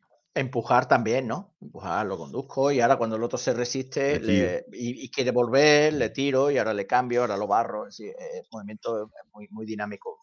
El, el, el tuyo o el caquié, eh, si se practica en, un contexto que no sea simplemente mover los brazos, eh, eh, te da muchas soluciones, ¿no? De cómo, de cómo trabajar este, este, este concepto de conducir. Eh, Henry Planos dice, en la esgrima hay cuatro conceptos de defensa, paradas laterales, diagonales, circulares y dos zonas internas y externas, pero un solo objetivo, que no me toquen en cualquier parte de mi cuerpo. Y me gusta ese comentario porque demuestra que lo, pasa lo mismo en el Kenjutsu. Cuando tenés un sable en la mano, donde te tocan, te cortaron. Lo que la parte de, de tu cuerpo que entra en contacto con el arma, la perdiste. O, la, te la dañaron, en el peor de los casos, te la perdiste. Entonces, es mucho más claro lo que sirve, lo que no sirve y cuáles son los objetivos. Porque encajar golpes, etcétera, etcétera, es cuestión de, aptitud, ¿no? Este, eh, eh, ah, se, pueden discutir más porque hay, hay quien aguanta más que otro, otro que no, que sí. Digo, eh, pero cuando entra un arma de por medio, ya no hay, no hay discusión, no hay tutía, ¿no? Si el, si el sable tocó tu mano, perdiste la mano. Voy a contar un, bueno, un un dato histórico. Hay, que entender que estas artes son artes antiguas, no son modernas, con lo cual se, trabajaba en, una situación social, en un contexto social eh, a todos los niveles, ¿eh? no solamente a nivel social, también a nivel científico. Hablamos de la medicina, por ejemplo, donde no existían ni siquiera los antibióticos. Entonces, eh, en, muchos libros históricos de batallas japonesas, como de samuráis, decían que eh, más, un gran porcentaje de los luchadores morían en casa una semana después. No morían en el campo de batalla por temas de infecciones, etcétera, etcétera. No tenían para curarse. Ahora tú te cortas y vas ahí al ambulatorio, te ponen un. te limpian el dedo y a casa, ¿no? Antes moría la gente. Seguro, una infección. Incluso por un padrastro, incluso por un padrastro infectado. Imaginaros la gravedad. Entonces era necesario, imperativo de que no me tocara. Claro. de que no me tocara. Entonces eh, era eh, eh, la realidad en la que se imponía. No, yo, pero yo intento. Eso no significa que no haya técnicas de, ir a interceptar, etcétera, etcétera, ¿no? Pero evidentemente la, mejor táctica, ibas para interceptar, pero para que el otro no te tocara. No significa que siempre te estuvieras quitando.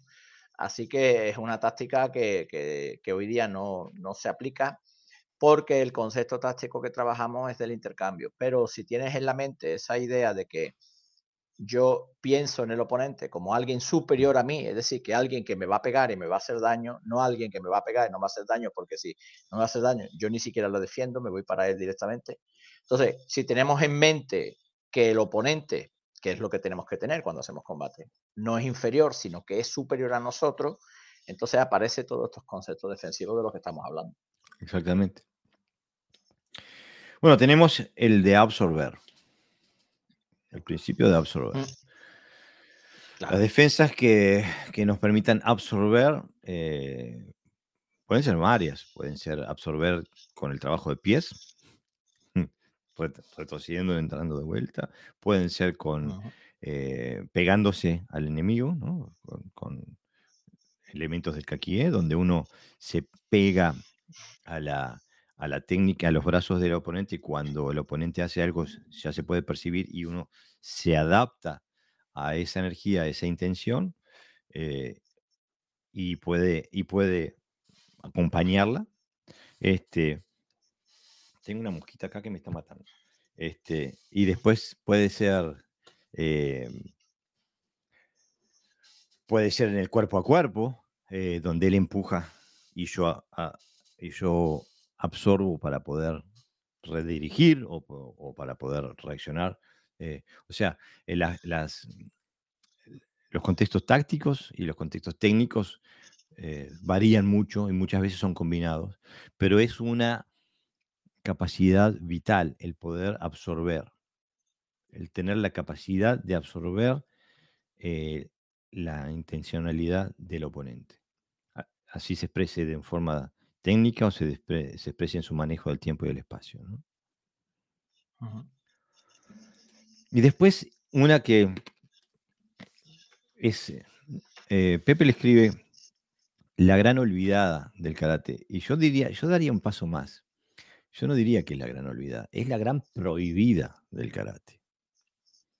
Porque en el karate tienes que tener la espalda recta, y la cabeza erguida. Y te tienes que mover siempre con el espinazo erguido. Eso sí, no si entrenas los katas de la que o, o si empiezas a mirar un poquito más atrás este, de, de los ryuja japoneses. Entonces no, entonces cambia el paradigma. Pero eh, el esquivar está casi que, no en el karate deportivo tanto, ¿eh? en el comité, si hay comité deportivo de la WKF, no. Pero en, la, en, el, en el ámbito del Kihon y del Kata, del karate moderno, está absolutamente prohibido esquivar. Ahora, ¿por qué? ¿Qué ¿Cuáles son los elementos que se argumentan en ese sentido? Eh, pueden, ser eh, pueden ser técnicos, no pueden ser tácticos. Eh, sí, también como han desaparecido algunas técnicas también en su aplicación, pues también hacen innecesario la esquiva, por ejemplo. Algunas determinadas esquivas, otras quizá a lo mejor sí se hacen. Y por ejemplo, en los ataques circulares, eh, que a uno tú le lances un gancho, una percú. Casi no se entrena. No, es que no se entrena, es que como se consideran peligrosos, pues se quitan. ¿Qué ocurre? Que, son golpes que normalmente son bastante eficaces eh, defenderse contra ellos esquivando, entonces las defensas tienen, tienen, o sea, las esquivas, determinadas esquivas, sobre todo las de las de ataques circulares, desaparecen. Como desaparece el ataque, desaparece la defensa. Exactamente, desaparece, eh, no, no, no, tenemos agua, no necesitamos el vaso. Entonces, eh, y, el problema es que cuando aparece la patada circular se la tragan.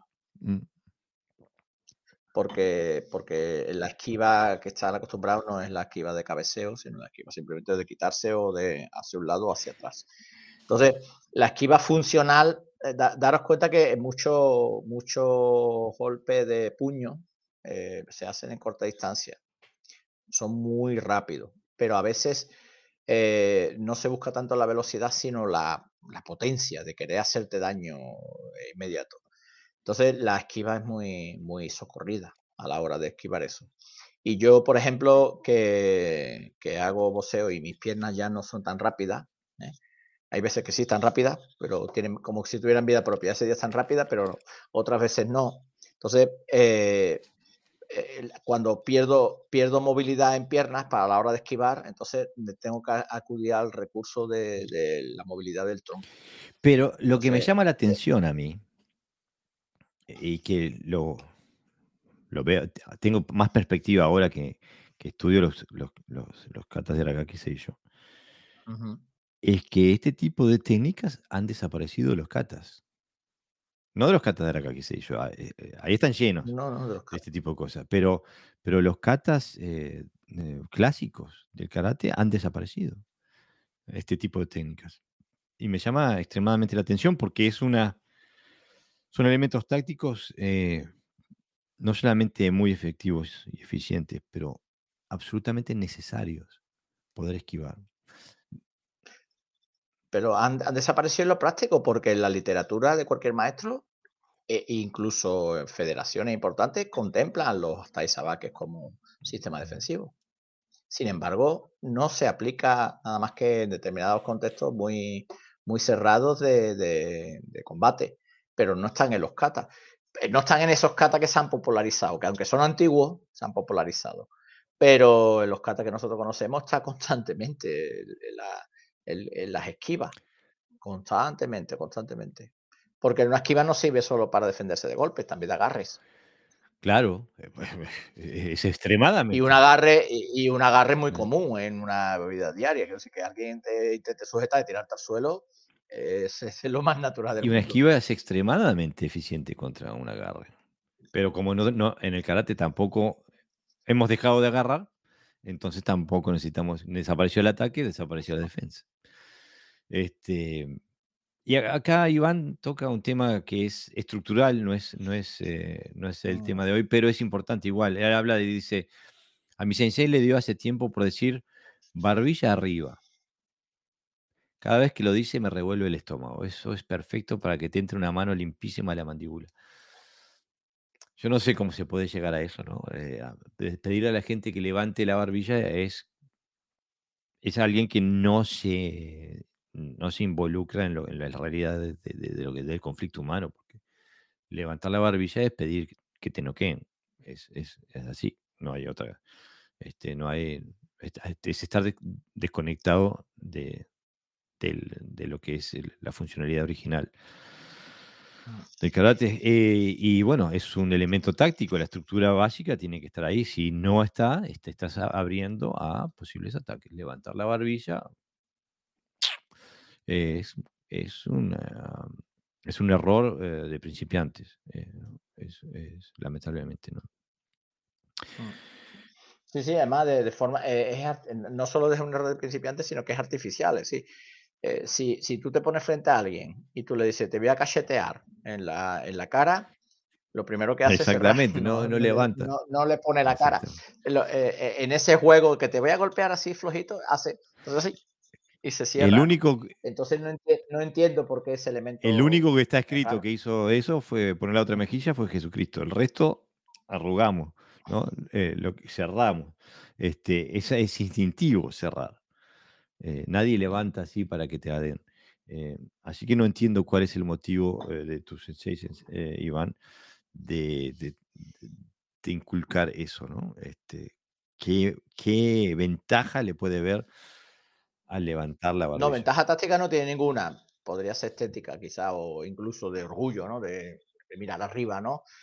No sé, levantar el estado de ánimo, cualquier cosa así, pero táctico, tácticamente no no es lo ideal, claro.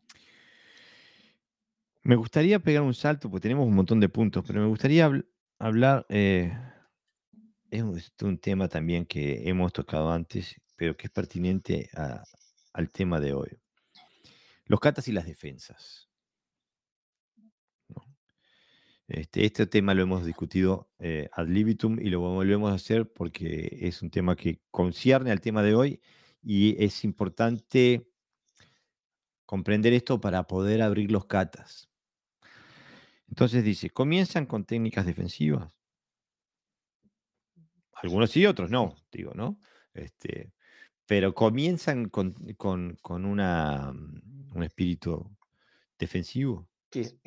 Quizás eh, lo, expresamos todavía más radical. Empiezan con uques. Exactamente, empiezan con uques. Porque pueden, eh, me gustó esa aclaración, porque hay catas que empiezan con acciones defensivas, pero no empiezan con uques. Y ahí es donde está la confusión, quizás. Exactamente. Eh, empiezan con esquivas o con evasiones, con eh, absorciones o lo que sea. Ahora, eh, los catas que empiezan con uques, ¿empiezan con una defensa?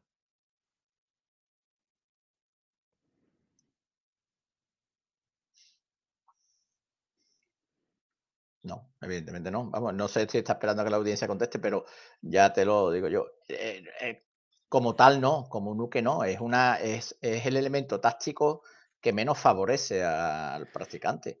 Entonces, una cata que está diseñada supuestamente con los mejores elementos del maestro. O sea, si yo soy músico, yo voy a querer construir la mejor partitura del mundo. No voy a construir eh, lo peor. Para, además, para demostrarlo y para enseñarlo. Lo normal es que todas sus experiencias estén ahí.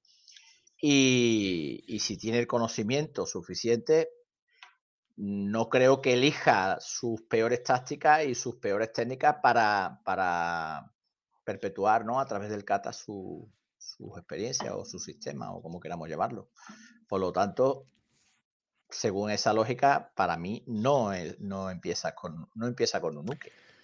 Y quiero rescatar, empezaste diciendo, es el elemento táctico que menos favorece. O sea, si el, creador del kata empieza a, enumerar los elementos tácticos que quiere, que quiere implementar en su kata y, va y los pone en orden de, de, cuánto favorecen, el último en la lista sería comenzar con un nuke. Y no solamente porque es el que menos favorece, es que le hace daño, es, es un error táctico empezar bloqueando. ¿Por qué? Porque le da la iniciativa al enemigo. Y aquel que tiene la iniciativa es el que gana. Entonces, no se le da la iniciativa al enemigo de forma voluntaria. Se lucha con todos eh, los elementos posibles para mantener la iniciativa y si no se tiene la, iniciativa, se lucha con todos los elementos disponibles para recuperar la iniciativa. Entonces, los uques que hay al comienzo del kata no son recibimientos, son ataques. Ya hemos demostrado ad libitum que nadie utiliza un AGUK como una defensa. Ni los que están acá discutiendo, cuando van a la hora de hacer comité lo usan. ¿Ok? Ellos tampoco lo usan, porque no lo pueden usar. Es como que te den una banana para serruchar un, un pedazo de madera. No lo vas a poder hacer. Eh, tampoco se puede usar un AGUK en un comité libre. Entonces, estamos absolutamente seguros que los creadores de los katas no pusieron un AGUK como defensa. Además, el AGUK funciona espléndidamente como ataque. Es un knockout instantáneo si, se logra hacer contacto. Este, entonces, cuando el Daich empieza con un AGUK, no es para, para, porque alguien me ataca del costado y yo me doy vuelta y levanto el brazo. Es porque yo lo invado desde un ángulo, le ahogo la, guardia con mi jiquite y le pongo mi ageuque a través de la carótida y la mandíbula. Eso es lo que está pasando. Eh, no, está, no, no, no, nos estamos defendiendo, estamos atacando. Este, porque los creadores de los katas las hicieron para sobrevivir, no las hicieron para, mm, para hacer gimnasia en una escuela. El problema es que después se transformaron en elementos para hacer gimnasia en una escuela. Eh, Carlos José Cisnero dice, en mi opinión personal, no siempre el que tiene la iniciativa será victorioso. Eh, el que, es que no hay posibilidad, si no, si, tienes la, iniciativa no puedes atacar. O sea que el otro para, ganarle le tiene que sacar la iniciativa, tiene que hacer algo, tiene, que tener, iniciar una acción ofensiva. Si no tiene esa capacidad, no puede ganar. Podemos hacer un simi con el fútbol, ¿no? Como decía Roberto antes. Si yo para ganarle al otro equipo necesito el balón, necesito el balón. Y toda la estrategia de fútbol es tener el balón, no es defender los que defienden son los equipos que tienen pocos recursos y entonces tienen que usar forzosamente la Pero para meter, hacer el gol tienen que tener el balón. Por lo menos si no meto gol, por lo menos, que tampoco, que tampoco me metan gol a mí, ¿no? Eso es una, es una táctica defensiva. Pero lo normal es que quiera tener el balón para, meter el gol. Y, atacar y meter gol. Entonces esto, esto es, es, en fútbol y en la vida diaria. Entonces, claro, evidentemente puedes tomar la iniciativa y perder pero lo que es seguro es que no es que si no la tomas no vas a ganar. Pero aparte, cuando tomas la iniciativa y pierdes, es porque el oponente tomó la iniciativa. Eh, por ejemplo, hoy estábamos hablando de los tiempos, el Gono Zen, el Zen y el Zen no Zen. Eh, en el Zen, él toma la iniciativa, pero gano yo, porque lo que hago es, yo es robarle la iniciativa. En el Zen no Zen no lo ni dejo ni tomar la iniciativa, la tomo yo. Eh, o sea, y el, el Gonosen es el recurso más básico y menos deseable porque no nos garantiza poder tomar la iniciativa. Eh. O sea que em, para poder eh, dañar al oponente hay que tomar la iniciativa. Claro, estamos hablando de que, bueno, de que no existe lo absoluto. No existen por, por eso existen defensas no existen garantías, por eso existen defensas, porque podemos perder la iniciativa y, perder. Entonces, cuando nosotros tomamos la iniciativa, lo que dice Jorge, y perdemos es porque hemos perdido la mm. iniciativa. No es porque la iniciativa no sea eh, correcta, sino que la hemos perdido porque el otro tiene más talento y, no, y nos ha logrado ganar en ese aspecto. Pero, pero es así. Y entonces, eh, la, la idea es de practicar para, para no perder. Mira, el otro Incluso cuando defiende. Claro. Mira, el otro día estaba viendo, ayer, estaba viendo, a mí me gusta ver a los grandes boxeadores en, en, boxeo. Estaba viendo a un boxeador eh, que se llama Ward, de apellido. Em, en un intercambio, él, eh, el, oponente le lo ataca con un gancho y él se cubre y con la misma mano que se cubre le hace un gancho y lo noquea. Entonces, ¿qué quiere decir ahí? Que no tenía la iniciativa. La iniciativa la, tuvo el otra, la otra persona. Esto fue un clásico conocen. El momento que absorbió el ataque, tomó la iniciativa y venció. este, con la misma mano. Este, o sea que es que está, es, eh, es perfectamente factible eh, ese tipo de, de, estrategias. Nicolás Conde dice, ah, no, para, eh, Santiago dice, strike hard, strike first, no mercy. Esa es la película de, Jean-Claude Van Damme, aquella, ¿cómo se llama? No, no, no retreat, no surrender, no me acuerdo. retroceder nunca, se jamás. No, gracias. Este, Nicolás Conde dice, en los principios del Kaisai no Henry están las pautas para entender esa secuencia de los Hikisai y todas las demás katas del Goju Ryu. Sí, es verdad, pero están desde el punto de vista de, lo que pasó del, 25 de octubre de 1936 en adelante. Y Choyun Miyagi Sensei lo dice él mismo. O sea que, eh, que está, eh, eso está en un proceso de formación. O sea, y, no los que quizás, los que quizás son catas modernos, pero eh, los, los catas clásicos se pueden entender de otra forma, de la forma que se entendían antes de, la creación de, los Ryu, ¿no? Eh, eh, Carlos José Cisneros dice, comparando con el fútbol, el que se defiende y en, y en, y en ocasiones en, contragolpe hace un gol. Y claro, el que hace contragolpe toma la iniciativa, ¿no?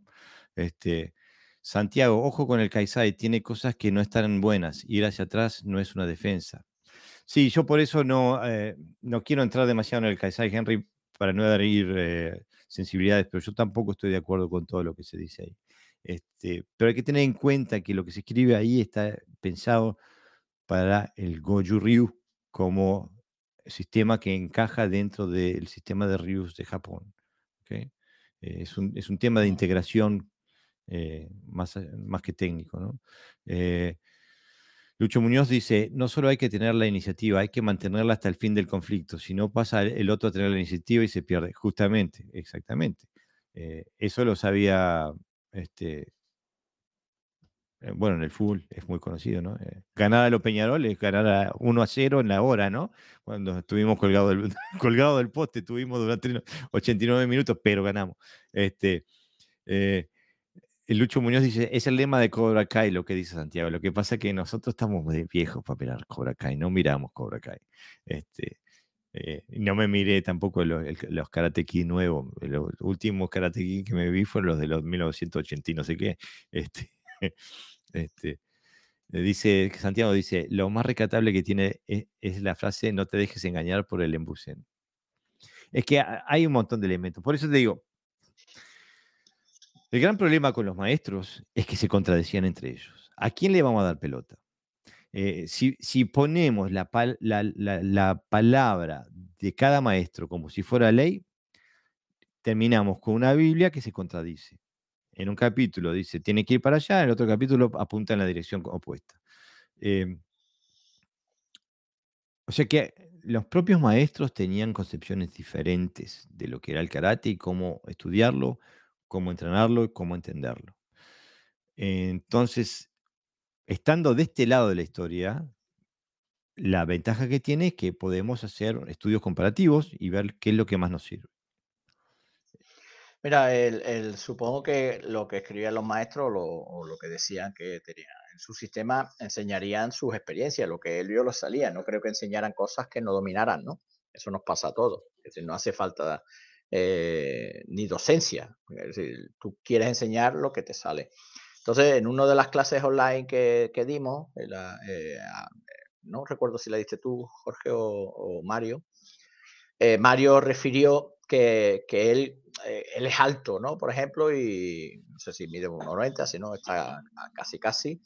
Y además es fuerte, entonces, claro, a él que le agarre a alguien no, le supone ningún problema, porque lo levanta y lo tumba. Entonces, él tiene una interpretación de lo que es, eh, en este caso, el, trabajo de cuerpo a cuerpo. Pero yo mido 1,70. Entonces, las posibilidades que alguien me agarre y sea más fuerte que yo, pues, pues, pues son muy probables. ¿vale? Que sea más alto y más fuerte. Entonces, mi táctica se basa no en la, la táctica que utilizaba Mario en ese caso, sino es que no me agarre. Si yo soy débil y no voy a soportar un golpe, yo no quiero que me golpee, yo voy a evitar que me golpee. Por lo tanto, mi técnica, mi táctica va a variar. Si yo enseño kata, pues voy a meter esa experiencia dentro del kata y es lo que quiero enseñar, es lo que voy a destacar. Y creo mi Gekisai Genri, ¿no? Por decirlo de alguna manera. Entonces, no es que sean contradictorios, es que son contextuales, es decir, cada maestro tiene su experiencia y habla del su Gekisai. El problema, eh, eh, Kaisei, perdón. El problema es cuando tomamos todos esos elementos y los mezclamos entre sí y lo convertimos en verdades absolutas y entonces da igual como tú seas, la experiencia que tengas, eso es lo que tienes que hacer, ¿no? Y ahí es donde erramos, y erramos en la interpretación. Y aparte hay que tener en cuenta que los distintos textos del karate, las distintas historias del karate, los distintos legados del karate, han venido, como dices tú, de distintos maestros con distintas experiencias, pero han venido también con distintos objetivos. El propósito de escribir el Casino Henry es otro completamente diferente de lo que pueda escribir, por ejemplo, Chokimutou Sensei. ¿no? Eh, o sea, estamos hablando de experiencias diferentes, de concepciones diferentes y de eh, objetivos diferentes con lo, que, con lo que se deja, el legado que se deja.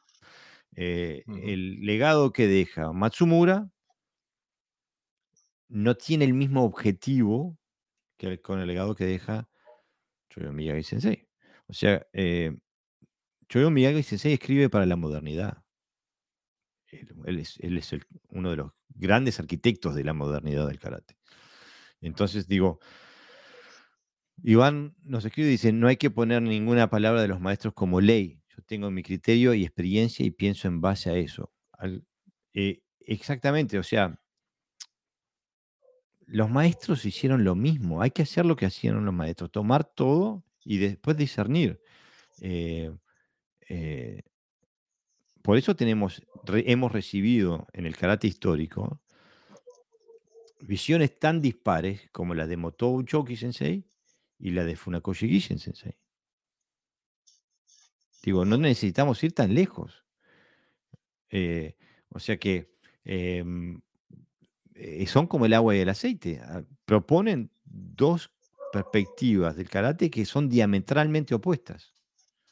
Fueron dos personas con valores diametralmente opuestos, eh, con formación opuesta, etc. O sea que eh, no, se puede deificar a los que vinieron antes que nosotros. Se puede aprender todo lo posible. Digo, hoy todo el conocimiento humano que tenemos hoy está fundamentalmente basado en la falsificación de los paradigmas que lo precedieron. ¿Ok? Empezamos creyéndonos que, eh, que el planeta Tierra que era, era chato, después que el Sol giraba alrededor nuestro. Cada vez que hemos aprendido algo, hemos demostrado que el paradigma que regía era falso y hemos creado uno nuevo. Y así es como, eh, así es como se crea el conocimiento humano, falsificando los paradigmas anteriores y creando uno que pueda explicar más partes de la realidad. Pero ninguno es perfecto. Ya va a venir otro y va a agarrar a decir, el karate funciona en una porquería, por esto, por esto y por esto. Y va a tener razón. Eh, o sea, nosotros tenemos que utilizar todas las fuentes a nuestra disposición y después usar nuestro discernimiento. Para algo estamos en la tierra hoy. Dentro de 50 años vamos a estar, los que estamos sentados aquí, todos los que nos están escuchando van a estar muertos. Lo único que va a importar es qué le vamos a dejar a, los que vienen después de nosotros. Para que ellos puedan ir con el carácter a algún lado. Y en eso estamos, ¿no? Este, entonces, la deificación no lleva a nada. Tenemos que aprender y tenemos que elegir y discernir y administrar información. Y en eso estamos. No se puede, eso sí, si deificamos conceptos, tampoco podemos. Eh, si para nosotros el hecho que algún maestro después, posteriormente del 25 de octubre de 1936, haya dicho a este movimiento, en vez de decirle eh, Agiuchi, le vamos a decir Agiuke. Porque esa persona tomó esa decisión por motivos X Si e, e, ese concepto nos arraiga tanto que no nos permite pensar en otra posibilidad, bueno, entonces el problema lo tenemos nosotros. Ahora, si yo puedo ver que esto, si a mí me sirve, ahora le muestro a la audiencia una, una taza. Si a mí me dicen, esto es un martillo, y se llama un martillo, y me lo muestran, y me muestran cómo martillar un clavo con esto, y yo pienso, pero no, pero esto sirve mejor como recipiente de líquido. Por más que le digan martillo, lo voy a usar como una taza, si tengo dos dedos de frente. Y eso es lo que estamos intentando inculcar, romper con paradigmas que no tienen sentido y decir, miren señores, es que no es que esté malo esto, esta taza funciona fantástico como una taza, no funciona como un martillo. Vamos a cambiarle el nombre. O por lo menos su aplicación. Y en el momento que hacemos eso, en el momento que cambiamos el chip y al Yodan Uke le, sacamos el Uke, y al Uchi Uke le sacamos el Uke, y al Gedan Barai le quitamos el Barai, y etcétera, etcétera, etcétera, se nos abren un montón de posibilidades, tanto técnicas como tácticas dentro de los katas. Los katas florecen, germina esa semilla y florecen. Hay un montón de posibilidades en vez de tener una que no funciona. ¿No? Este, bueno, estamos llegando a las, a las dos horas, eh, Pepe. ¿Te queda algo, algo que, te, querés sacarte encima antes de, cerrar por hoy? Eh, no, si quieres tratamos el... Hay varios puntos, los, todo parece importante, pero bueno, un poquito redunda, ¿no? Sí, quizás sobre, sobre lo mismo. Eh, y otro, el punto 6, que no nos va a dar tiempo a tratarlo porque aquí sí había que profundizar un poquito. Lo dejamos, ¿no? En, eh, en stand-by. No lo decimos por si lo, usamos en otro momento. No, solo decir que, que la idea de eh, nosotros intentamos trabajar dentro del karate funcional, que no es otra cosa, que, que, no es un estilo, es una forma de pensar sobre el karate. Es intentar añadir nuestro granito de arena en la medida que podamos en la medida que podamos, no, en la medida que nos den la autoridad, los que nos escuchan, de poder transmitirlo, porque al final se trata de autoridad. A mí me pasó un caso con, el sable, estaba en un curso, y una persona que tenía muy poco de nivel del sable, pues solo me corregía. Y solo conocía un término que era kensei, amenaza, ¿no? Para él todo era poner el espada delante del ojo del otro. Y, entonces, eh, en, la comida, pues el ponente, o sea, esta, persona que daba el curso, se refirió a mí como sensei. Eh, en vez de decirme José Sensei, eh, siéntate a mi lado, vamos a charlar un poquito, no sé qué. Y entonces en un momento dado hablando, el otro estaba escuchando, vio que yo tenía eh, cierto, cierta experiencia dentro de la práctica y, cuando vio el trato de, este sensei sobre mí, entonces mm, cambió, cambió su forma de, dirigirse a mí y entonces yo ya pasé de ser uno más del curso a ser un mm. sensei. Ay, me gusta lo que hace, no sé, en sus ojos. ¿Qué pasó ahí? Ah, pasaron dos cosas. Una es su ignorancia, que no fue capaz de ver que yo sabía más de lo que él creía que sabía, y otra el principio de autoridad. Mm. Entonces, si eh, nosotros da igual lo que digamos, si no nos permitís tener ese principio de autoridad, el conocimiento cae en balde, porque al final es quien lo dice y no lo que dice, ¿no? Y, pero somos todos adultos, entonces no tenemos que esperar que alguien de fuera nos diga, mira qué bien hace para ver que la persona hace bien o hace mal. Si es capaz de, de liberarse también, de madurar en ese aspecto, bueno, pues verá que muchas de las cosas que nosotros decimos no son cosas como dice Jorge con la tasa, no estamos cambiando la realidad, estamos hablando de la realidad. Una taza es una taza, te ponga como te ponga, como se suele decir así. Que sirve como martillo, bueno, úsalo. Al final no tendrás martillo y no tendrás taza, por lo cual tendrás que beber el agua con las manos, ¿no? El problema no es que no se gana, sino que también se pierde cuando no somos realistas. Claro. Hay un video por ahí eh, de un eh, violinista famoso internacionalmente que se pone a tocar violín en la entrada de un metro y nadie le da pelota. Todo el mundo sigue largo. Apunta a eso que dices tú del principio de autoridad. Cuando él está parado eh, en, eh, en, los grandes escenarios del mundo, todo el mundo dice, es un crack. Pero cuando está parado, tocando lo mismo, en una parada de un metro, nadie le da, nadie le presta atención. Y ahí es donde, eh, a donde nosotros estamos apuntando, es que no seas el que sigue de largo. Cuando alguien está tocando como un maestro en, en, en la estación de metro, date cuenta. Y cuando alguien te diga que esto es un martillo, dices, no, es una taza. Bonita taza. Bueno, con eso llegamos a... Sí, aparte, aparte que eso, que aparte que la diferencia eh, no está en la realidad, quiero decir, la realidad es, la que es. ¿eh? Entonces ese maestro tiene, da igual lo que diga, que le, como le damos la autoridad, pues entonces cualquier cosa puede decir que no lo creemos eh, y puede estar equivocado. Quiero decir que, a lo mejor no, pero eso para eso practicamos.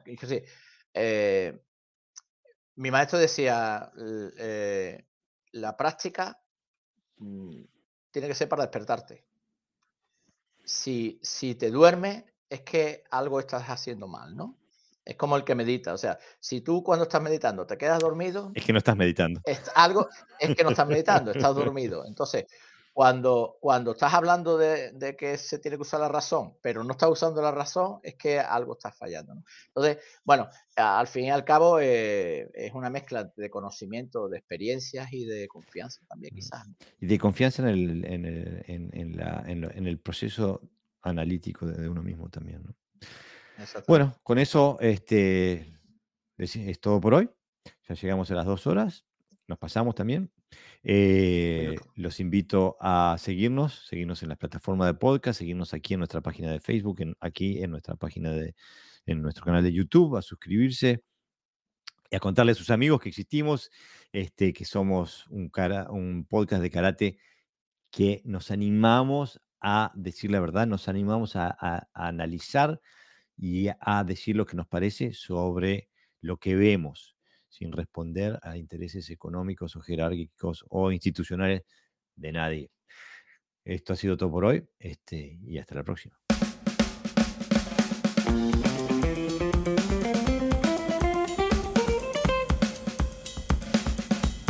Esto ha sido todo por hoy. Espero que hayas disfrutado del episodio. No te olvides de seguirnos por nuestras redes sociales, tanto nuestra página de Facebook como nuestra cuenta de Instagram, y de suscribirte a nuestro canal de YouTube y también de suscribirte a nuestro podcast en todas las plataformas de podcast. No te olvides también de que emitimos en vivo todos los sábados a las 23 horas de España y que eh, el video queda grabado en nuestro canal de YouTube. También puedes escuchar este podcast en la revista Mocuso de Argentina en mocuso.ar. Sin más, hasta la próxima semana.